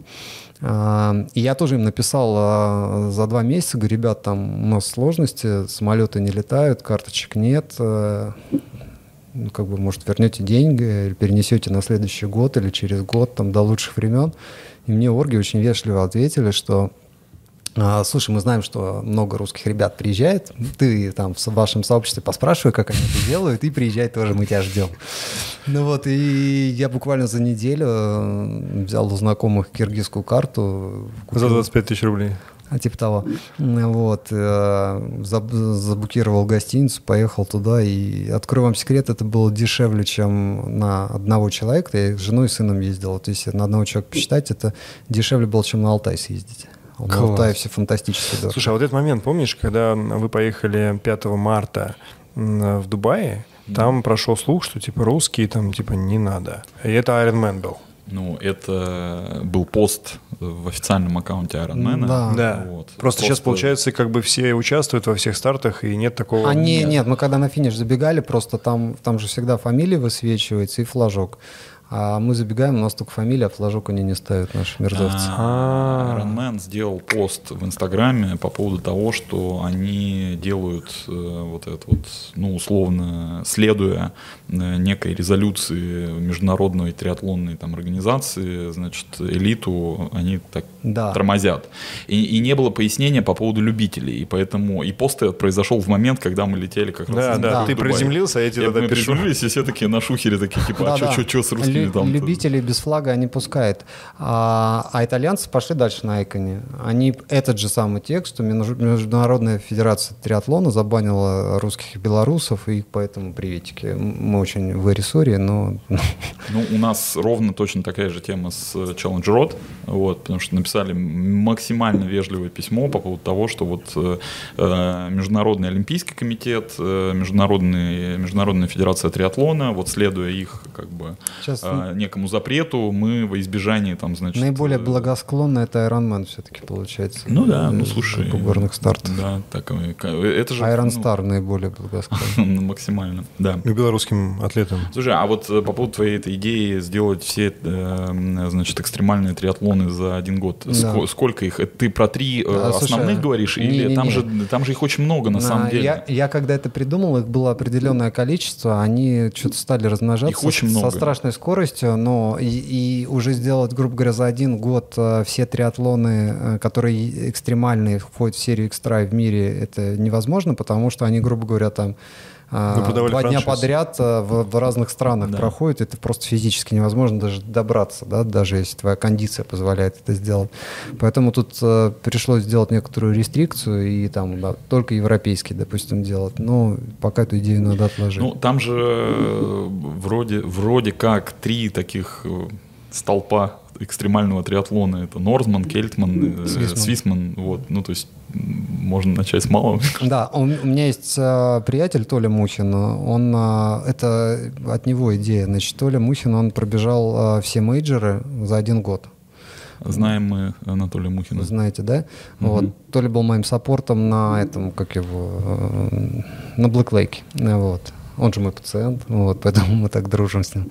А, И вот эта вот э, история сделать за один год, это как бы я, наверное, у него как бы скопировал, перенес на свои экстремальные. Но он там, э, единственное, он другого уровня там атлет, там, он там а, достаточно неплохое время показывает. Я-то просто любитель, который там это, в режиме паровоза там катается по этому всему. Вот. Но для меня это вот такая вот история. Но мы не сдаемся. Все мы поедем делать Man. Когда? Вот. Вот. В августе. А, а там что будет? Baltic Man — это ультра уже. это уже трехдневная ультра. Там надо проплыть э, Неву 28 километров, проехать э, там сколько... 200, 300, 500 километров и 100 километров пробежать За три дня. за три дня. Мгм. Вот сейчас там Пирожков двойную делает ультра, после него вот вообще неинтересно делать ничего. Сегодня, или когда он финиширует, по-моему, второй беговой день, вот, после, после него уже вообще неинтересно делать одинарную ультру, это уже как бы... Ты бегал уже сотку? Нет. Я тебе открою секрет, я когда делал первый Ironman, я ни разу не бегал марафон. Мой первый марафон — это в рамках э, Ironman. Ну, у нас, по-моему, то же самое. А, нет, ну у нас был БЛМ. Нет, ну А, у я- тебя я, был, Я у бегал, тебя да, я бегал марафон до, до этого. Вот у меня Да. такой логичный был, в общем. Выход- ро- Рос, да, по ступенькам шагал. Да, да, да, потихонечку, потихонечку я вливался. А ты- и как ты готовишься? Ты, по идее, сейчас должен быть на тренировке. Ну, я сделал, длинный. Я сделал вот за июль два э, Ironman. Вот я так Нормально готовлюсь. потренировался, в принципе, достаточно сейчас. Два Ironman. На там полгода вперед на сегодня, сегодня, с утра бегал, завтра буду велик крутить, бегать, э, послезавтра плавать с великом. буду. Ну, в общем, что-то делаю. У тебя тренер есть? А, По триатлону нет. По чему есть? По бегу? А, У меня есть э, тренер по плаванию. Это Сергей Сафонов на сегодняшний день и последний год. И у меня есть э, тренер по велику, это Константин Куперасов. Велогон. Велогон, да, чемпион мира. А что же с, э, с триатлонистами? Научиться там А, ездить ну, по прямой? Да, с триатлонистами, э, э, ну, как бы я верю, что есть хорошие тренеры по триатлону, которые могут э, э, писать планы. Вот. Э, Для меня важна коммуникация, то есть я не верю в удаленных тренеров. То есть тренер должен меня видеть, там, пощупать мои мышцы, там, видеть мое состояние, в глаза заглянуть, видеть, устал или не устал. А, То есть для меня как доктора вот это важно, чтобы человек разбирался по внешнему виду, там, мое состояние мог оценить. Ну, то есть обратная связь бы обязательно. на, на- да, а вот это копипаст э, мне планы лечения, да, планы тренировок э, за 10, 20, 30 тысяч в месяц, мне такое не надо. А это, кстати, очень хорошее сравнение по поводу плана лечения. То есть это, как это называется, не протокол, Протокол протокол, да, это называется? Да. Протокол лечения. То есть ты, грубо говоря, начнешь... Ну, сейчас стандартизацию пытаются ввести, да, да, в общем. То есть медицина. это называется телемедицина. Здравствуйте, что у вас? Ага, все хорошо. Сейчас и выслал план лечения. Да? Ну, так ты что знаешь, это? Телемедицина, телеобразование, телетренировки. Ну, то есть фактически получается... Слушай, ну, я, я, например, не очень могу согласиться, потому что, ну, вот, хорошо, приходит пациент, э, там разные ситуации, хирург, понятно, с телемедициной ничего сделать не может. Ну, а- Почему? Сейчас роботы да Винчи есть. А, ну, окей, хорошо. Не, подожди, Сашка, расскажи ты вот про ну, медицину ну, смотри, вот, э, ну, пришел, пришел ты к э, врачу, значит, э, ну, он да- даешь ему там свои симптомы, принципе. Ну, что-то он там, значит, э, в любом случае для того, чтобы какой-то диагноз поставить, он э, отправляет тебя э, Анализы. анализы. Вот, ты идешь, даешь анализы, он смотрит анализы и назначает лечение, если это не какая-то сложная там история. Вот, почему телемедицина не может с Интересно этим справляться? пред- представление о Ну, медицине. я, я Смотри. просто, ну, объясни- об- объясните мне. Есть такое понятие, как, как это, академическое, академический подход в исследовании пациента. Он включает в себя беседу с пациентом. Так. Это можно делать удаленно, безусловно. Он а, включает в себя осмотр пациента, перкуссию, ау- аускультацию, анализы с- там, по необходимости и дополнительные, то есть анализы и рентген, там, УЗИ – это дополнительные методы исследования. А, вот опытный доктор, вот глядя на состояние там, тургор кожи, цвет кожи и прочие-прочие вещи, он очень много чего может заподозрить в пациенте и поставить правильный диагноз. Я когда работал в больнице, там, знаешь, вот ты как пирогов сидишь такой, открывается дверь, и ты уже знаешь, в каких местах у человека сломана челюсть, и рентген не нужен. Ты просто на рентген отправляешь пациента для подтверждения этого всего. Поэтому вот на маленьком экранчике это сделать невозможно, увидеть вот это все. Хорошо, 4К поставь, э, проблем нет, пожалуйста, плазму выведи и все. Не, я смотри, я не спорю ни в коем случае, потому что я не, не специалист, но вот э, мой Ме- опыт, я медици- не- медицина- серьезно не болел, медицина- слава богу. По- да. Вот, но э, мой опыт прихода к э, вот реально к доктору, да, осмотр, да, там э, разговор, да, вопросов нет. Но всегда это вот история такая. Анализы, приходишь, э, врач смотрит анализы, назначает лечение. Ну, все, там, К сожалению, ты знаешь, в нашей среде вот что происходит, э, теряется вот это индивидуальный подход к пациенту.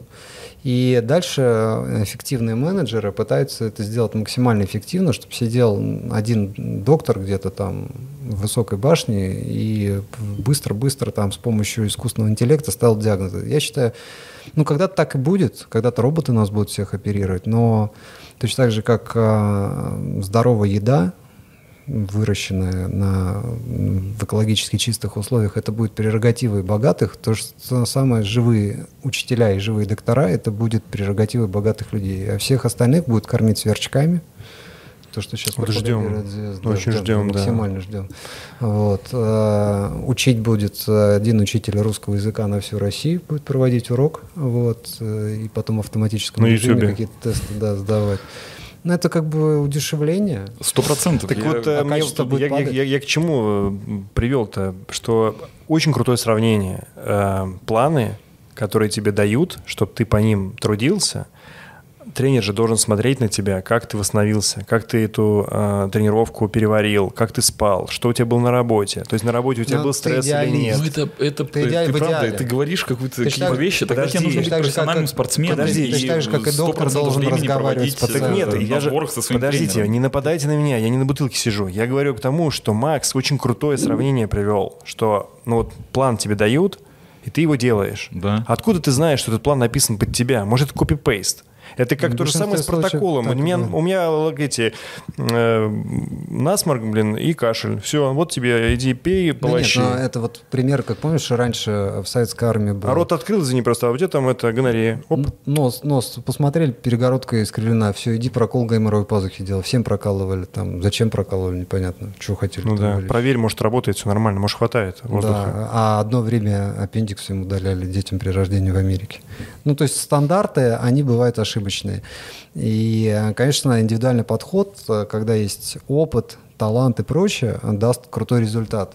А Я пока что как бы, ну, я критически себя оценивал, то есть э, на моем уровне, то есть делать хоть что-то вот все это время, я уже все равно прогрессировал. То есть я за эти там пять лет, что я тусуюсь в этой среде, или сколько там, пять, а, вот, я круто спрогрессировал для себя. Я понимаю, что я хочу сейчас делать эти старты быстрее. Я понимаю, что мне нужен тренер, и мне его надо искать. Но это должен быть специфический человек. Я представляю, как он должен быть, и ну, далеко не все потянут в те вопросы, которые Ну, я готов вот задать. Ты, ты очень важную, мне кажется, тему затронул по поводу того, что нужен тебе результат или нет. Потому что если у тебя результат, э, типа, не как-то нормально чувствовать себя на дистанции финишировать, какое бы время у тебя ни было. Финишировать может любой здоровый человек. Вот конечно. я про это и говорю. Тогда тебе тренер, в общем-то, не нужен. Но Ни- вы, ни- никакой, но вы пожалуйста. забываете о том, что когда ты доверяешься тренеру там откуда-то, который прислал тебе что-то делать, он тебе ставит там непонятные там интервалы каждые два дня, что ты можешь навредить здоровью, просто выполняя все эти К задания. сожалению, да. Вот К я о чем сожалению, говорю. Да, Ну, это да, эп- наверное, эпоха так. высококвалифицированных, э, э, низкоквалифицированных, высокомотивированных специалистов, да, то есть э, люди без специфического образования, э, без понимания, без ничего, с какими-то короткими курсами составляют план лечения, ой, тренировок. А на- лучшее, что может сделать человек такого уровня, это быть хорошим мотиватором для того, чтобы просто человека задержать. Тут э, тогда задача такого тренера не перегрузить спортсмена. А вот именно если говорить о каком-то крутом росте, мое мнение, что это должно быть личное присутствие тренера, а иногда даже нескольких тренеров, потому что, конечно, тренер, который а, 40 лет провел в беге, ну, как бы это, а, он будет бег тренировать лучше, чем велосипедный тренер. И, соответственно, невозможно научить плавать человека, если ты велосипедист. Просто мне кажется, что самый вообще, ну, ценность тренера в триатлоне, да, э, связана с тем, что э, вот мы все как непрофессиональные спортсмены, у нас есть определенное количество времени в неделю, которое мы готовы инвестировать в спорт, и вот э, это время тренер э, по логике должен эм, э, в твоем случае э, максимально эффективно для тебя использовать для того, чтобы ты на старте Ну, хорошо по- себя чувствовал. По логике, да. Вот, собственно, и все. Это основная Ну, задача. а в большинстве случаев мы получаем просто копированные планы под копирку. и всё. все И правильно. ты можешь И- просто и купить всё его правильно. за Это 3 полное, рубля. все правильно. Ты идешь в магазин Training Peaks, э, покупаешь там план, который под тебя никак не адаптирован, и никто не следит за тем, И как от ты него этот будет план... результат, ты же понимаешь. А, конечно, И- будет, Или на гармине ты можешь подготовиться Ну, потому к что ты- полумарафону по часам. Секрет в регулярности, исключительно. Ну, там есть определенная там периодизация. Просто режим Я, например, убежден в том, что эм, вот мы как люди, которые, ну реально, мы там можем себе позволить, на, я не знаю, сколько ты тренируешься в неделю, вот, но Ну, около э, 12-16 Ну, часов. это дохера. Вот, вот это, это, это дохрена. Ну, грубо говоря, вот... э, Пристыдил тебя щас. э, Нет, в хорошем смысле, ну, это, э, это дохрена. Много- много Ну, инвестирует. 16 часов это прям... Ну, а ну, типа, Baltic Man как он будет делать? Серьезно, да. Ну, типа, когда есть там 8 10 часов э, в неделю, ну ты вот как бы там не тренировался, какие бы там интервалы тебе тренировали, ну, ну не будет у тебя там ни травм, ни перед треном, мне кажется. Ну, Травмы есть, могут быть. Могут, ну, конечно, быть. Как бы, Ну, ты кажется, бегаешь постоянно в четвертой зоне, пожалуйста, вот ну иди хорошо, потом к нет, кардиологу. если ты только бегаешь, то да, наверное... Ну, крути в четвертой зоне, бегай в четвертой я, зоне. я, я к тому, что эм, в условиях, когда человек ограничен во времени и не посвящает этому, э, ну, не является профессионалом, не посвящает этому свою жизнь, в принципе, как бы, ну, вот эта вот вариативность внутри тренировочного процесса, она, ну, такая весьма условная. То есть э, тренер тебе говорит, там, делай одно, делай другое, делай третье. У каждого тренера будет своя какая-то методика, вот, э, но в рамках 8 часов это, ну, Не работает. это- я, это- я- это- я о чем и говорю, это- что это- это несерьезно сначала надо просто. наработать базу, ну, там, большинству любителей. То есть, ну, бесполезно тратить э, в год э, несколько сотен тысяч рублей для, для- для- на тренера. Ты сам себя можешь заставить выходить на пробежки и кататься Можешь, на велике. можешь. А, Вот. А когда ты наработал какую-то базу, если у тебя есть цель э, делать это там быстрее, ну, в рамках своего формата, Или легче. вот, или легче. А Вот, ты должен попытаться найти специалиста. И на сегодняшний момент у нас уже сформирован, грубо говоря, а, рынок а, клиентов, но у нас нет нормального рынка тренеров. Ну и оценоч- оц- оценки тренеров тоже нету. То есть э, ты никогда не сможешь понять, кто перед тобой. Человек супермотиватор. Или бывший оц- полицейский, Да, потому который, что... который стал фитнес-инструктором две Ну, недели назад. мне, потом- мне много друзей, которые прошли Ironman и сейчас тренируют. Вот. Ну, Ни- Ничего да, плохого да, сказать ну, не могу, я это не поддерживаю. Но, парни, вот вы сейчас говорите про усреднение, я хочу сказать одно, что дело в том, что многие приходят в спорт вот просто с дивана уже тогда, когда, ну, видно закат. И Ну, это то, с чего мы начали. да, и вот в, этот, в эту ситуацию, когда попадаешь, в твои 8 часов могут тебя реально увести в могилу.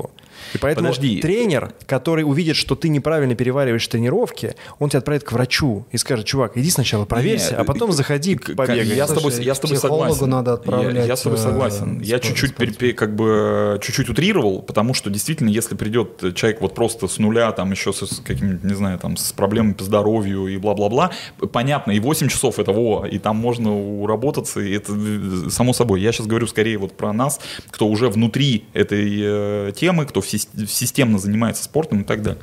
Вот, я там чуть-чуть не договорил, я э, хотел сказать следующее, что э, мне кажется, важно найти такого тренера, который, первое, не навредит, Да. вот, э- вот это вот просто база, вот, вот вот ключевое. Да, было бы круто. Вот, э, а второе, это вот то время, которое ты готов инвестировать, просто постарается сделать так, чтобы ты э, ну, потратил это время максимально эффективно. Согласен. Собственно, все. Ну да, я, я поддерживаю эту Теперь историю. надо научить, э, то есть сделать систему, которая будет выращивать таких тренеров. Это сертификация называется. Это не работает. Ну как же? Ну, Ну, в нашей это, стране... это, ты- это, это ни в одной стране не работает. А, В нашей стране есть сертификация медицинских специалистов. Не Мы работает? пос- Мы постоянно должны проходить, э, каждые пять, г- пер- пять лет проходить курсы повышения квалификации вот, за деньги. Это А, плохо или хорошо? Это не работает. А, не работает. Интересно. Это можно что, Вот. купить просто на Авито или что? Ну, не на Авито, но, грубо говоря, э, я в свое время сам читал лекции для докторов. А, Значит, э, организации, которые проводят сертификационные курсы, это обычно э, какие-то институты, университеты. Они сажают каких-то людей, которые должны для докторов проводить курсы. Я вот, допустим, у меня уже стаж 20 лет. Я прихожу, там человек с трехлетним каким-то там стажем ведет эти курсы. Вот он там в аспирантуре. Ну, чему он меня может научить? Ну, это система, значит, неправильно Он сам, настроена. он сам у меня когда-то учился, да. Это просто построено для того, чтобы эти университеты эти зарабатывали какие, какую-то денежку, как-то они выживали. Но им этого мало показалось. Теперь каждый год надо набирать баллы. Вот. М. И за Как в пять лет, караоке. да, собрать количество этих баллов, чтобы быть допущенным к следующему платежу. Понимаешь? То есть, если делать контролирующую организацию на контролирующую, это тоже не работает. То есть, э, здесь должна быть какая-то внутренняя саморегуляция сообщества. Вот. А Может быть, какие-то коммерческие ресурсы, куда тренеры сбрасывают какие-то анкеты, там на них отзывы там пишут. Ну, в принципе, это и существует же у нас в сообществе. Ну, примерно, да. Все знают, что там у того тренера круто заниматься, у того тот никого не берет, там тот возьмет двух человек дополнительных в этом году, все хотят попасть, там и готовы даже переплатить за это. А, вот, то есть внутренняя саморегуляция есть, но ам, тренеров должны выращивать наши э, спортивные университеты. Однозначно. И если сейчас триатлон популярное направление, то надо выращивать триатлонных тренеров. Они нужны сейчас. То есть э, должна как-то система быстро реагировать на это и что-то делать. Вы сейчас убежите, да? Нет, мы тебя э, предупредим. Ты знаешь, Вы переглядываетесь. Ты, ты сказал по поводу э, того, что триатлон стал популярным или становится популярным. Вот раньше Витя Житков у нас был в гостях, кто не смотрел, пересмотрите, классный подкаст был. Он вел статистику. Э, Значит, э, есть сайт Тристац, он его од- один из таких э, идейных вдохновителей. Да-да. Э, Вот они как раз, значит, ребята придумали такую тему, они делают парсинг результатов, вычленяют, значит, атлетов из России. Очень хорошая на самом деле Классная, классная тема. И вот раньше Витя делал такую аналитику, значит, раскладочку, сколько новых триатлонистов пришло в этом сезоне. Вот он прям осенью у него, знаешь, такой этот, в октябре он делал срез. Да, да, да. Сейчас он что-то перестал, мне кажется. А там же нет, слишком- если ты один раз поучаствовал, тебе пишет, какой ты из какого количества. Ты можешь сам это Да, проанализировать. да. Я просто к тому, что вот последние пару лет я как-то не вижу вот этих данных, я не очень понимаю, как бы насколько триатлон Ну. в России становится э, вот прям популярнее и популярнее Ну, год от года. Смотри, я думаю, что на, это, на не- Iron это Star не ты не совсем можешь так. купить э, уже слот э, на большинство дистанций. Это, это, уже э, показатель. э, э, Это не показатель, потому что за граница стала не такая доступная, и поэтому это просто перекос в сторону как бы российского э, предложения. Ну, по ощущениям. Вот по людей ощущениям я не больше, знаю, я больше. вообще уже Не, немножко- ну просто смотришь на людей, и количество людей, которые стали серьезно увлекаться триатлоном, становится больше. Ну, вот Знаете, по сколько, ощущениям. сколько людей на велокольцах едет не в правильном направлении. Да, вот, например. А что такое правильное и неправильное направление? А это Ну, фантастическая история, кстати, об этом надо сказать. Давай скажи. А на велокольцах в Крылатском, на Большом велокольце, движение организовано по часовой стрелке. И там есть две чашки, которые некоторые деятели едут против часовой стрелки. И э, ну, все знают, что есть э, определенное количество летальных исходов на велокольце. Люди погибают там от лобовых столкновений. Поэтому очень важно на велокольцах, на большом велокольце ехать, э, проезжать эти чашки только по часовой стрелке. Если вы хотите остаться живыми не угробить никого, кто идет к вам навстречу. Ну, это вот история для москвичей. А на малом? это история о том, что вот э, велосипед точно с тренером надо начинать. Однозначно. Слушай, честно скажу, столько не узнал про велосипед, пока занимался триатлоном. Когда стал заниматься велосипедом, ну, ездить уже там с велогонами, я даже помню момент, когда Левинзон, эм, эм, пере- ну, в добром слове, подрачивал триатлонистов, он их ужасно не любил раньше за короткие А носки и все полюбил? остальное. а сейчас он вообще никого не любит. А, ну, не будем сейчас об этом, акцент на другом. И он пытался объяснить, что вы садитесь на велосипед, а главные азы в этом вам никто не рассказывает. Вам главное, говорит, просто прямо ехать. Да. И вот когда я слез с разделки на обычный велосипед, я почувствовал себя просто беспомощным. И вот общаясь с велогонами, я начал понимать, что, оказывается, можно ездить дольше, тратить меньше энергии, правильно педалировать, правильно растягиваться. То есть я узнал за последние там два года больше, чем за предыдущие там Ну Ну, это, же, это же классика про триатлон, когда Блин, зачем, зачем, про- просто. зачем, зачем быть э, плохим атлетом, да, в, В одном одном, виде, спорта, спорта. когда можно быть в трех. Ну, в триатлоне еще вот эта вот а, структура, которая продает а, оборудование, экип для этого всего, оно создает много мифов. То есть вот эти становочные мифы. Большинство, ну, я смотрю ребят, кто, ну, не большинство, очень много ребят на триатлонных стартах, они тренируются дома на станке И выезжают. и выезжают. На старт. Выезжают на старт. И, естественно, в первом повороте они ложатся. Потому что они просто не понимают, как надо повернуть. Это Ну ты вот- сейчас, ну это, вот мой это- тренер, это да. иллю- иллюстрация вот этого старта, который был где? Любого. Нет, вот последний, то, что нам показывал. Гром? Да. Да, я повешу это видео. Я Да. тебе скину. Ну вот э, мой тренер, да, наш тренер, Да. э, Денис, вот он, э, опять же, да, сезон, значит, межсезон, точнее, крутим станок дома, вот, обязательно, там, конец марта, начало апреля, он прям силой, прям говорит, все, выходишь на А улицу, не начинаешь там... зимой? А? Трек зимой не пробовал? Да, ну, это понятно, что это классная тема. это фантастика. Вообще, само Трек. собой, тоже Витя там... э, Это очень красиво.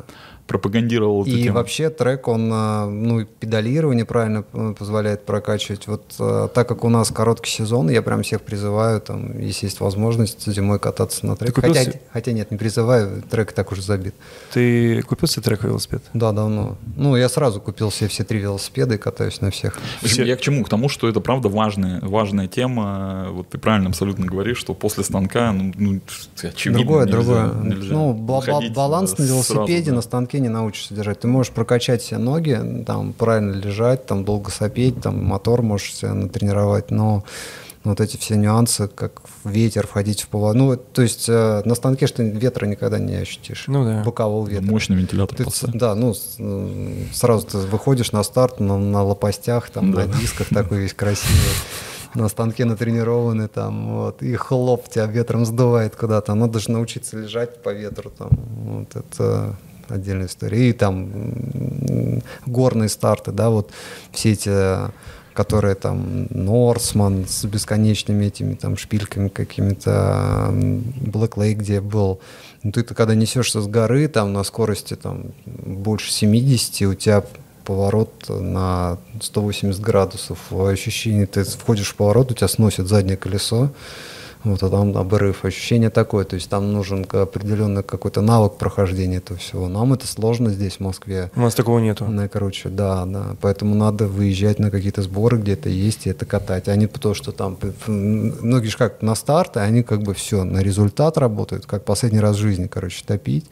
Там жара на улице, без разницы, он будет бежать там на максимум, чтобы успеть, да, и потом это вопрос о том, что не только от тренера зависит, то есть тренер должен так подвести человека, человек должен понимать, что для него здоровье очень важно. Я э, видел на европейских стартах, там в Ницце, когда участвовал на Ironman Ницца, как скоро увозили одно, одно людей одного за одним. То есть, ну, я бегу, я чувствую, какой у меня пульс. Я понимаю, что я больше бежать не могу. Я хочу бежать больше, не могу из-за пульса. Ноги позволяют, пульс не позволяет мимо меня там парень проходит, он ехал за, за мной на велике, там все обгоняет, уходит в точку, через 4 километра, значит, лежит с разбитой головой на бордюре, его там ждет, э, когда его скорая заберет без сознания. То есть э, надо... Включился?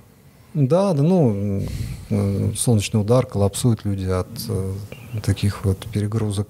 То есть, да, что дает триатлон? Триатлон дает очень классное ощущение собственного тела. Ты знаешь, на- с каким усилием, когда ты можешь работать. Я, нап- например, сейчас я бегаю без пульсометра, он мне не нужен уже. Я катаюсь без пульсометра, хотя много э, там времени провел с этим, да, вот. Я понимаю, что там моя еще раз кондиция такая, что а, наверное, какие-то быстрые старты не сделаю в этом году. Я просто по кайфу это все катаю там и все остальное. Я уже чувствую свои пульсовые зоны. То есть я понимаю, что вот, допустим, ага, сейчас сердце бьется так, я в таком там режиме я там могу пробежать там два часа, а в таком там пять минут. Вкус железа во рту, анаэроб. Да. Шум в ушах, Всё останавливаемся. понятно. Стопэ. Стоп, э, темно, темно в глазах. Темно в Ой, глазах, Кажется, да. мы уже остановились. Да. Вот, и вот это прикольно, когда ты начинаешь чувствовать свое тело, когда ты чувствуешь э, не только свое физическое состояние в момент старта, а ты чувствуешь э, межсезонное физическое состояние и понимаешь, ага, там, мне надо там, там потрусить, побегать, или мне надо ускорение поделать. Это все развивается, ну, согласитесь, да? Ну да, я не пользуюсь пульсометром тоже уже год-два, наверное. Ну, Я- Я Вот это пользуюсь. что за штучка у тебя? это, м, это про другое. Реклама? Это- А это Да. реклама.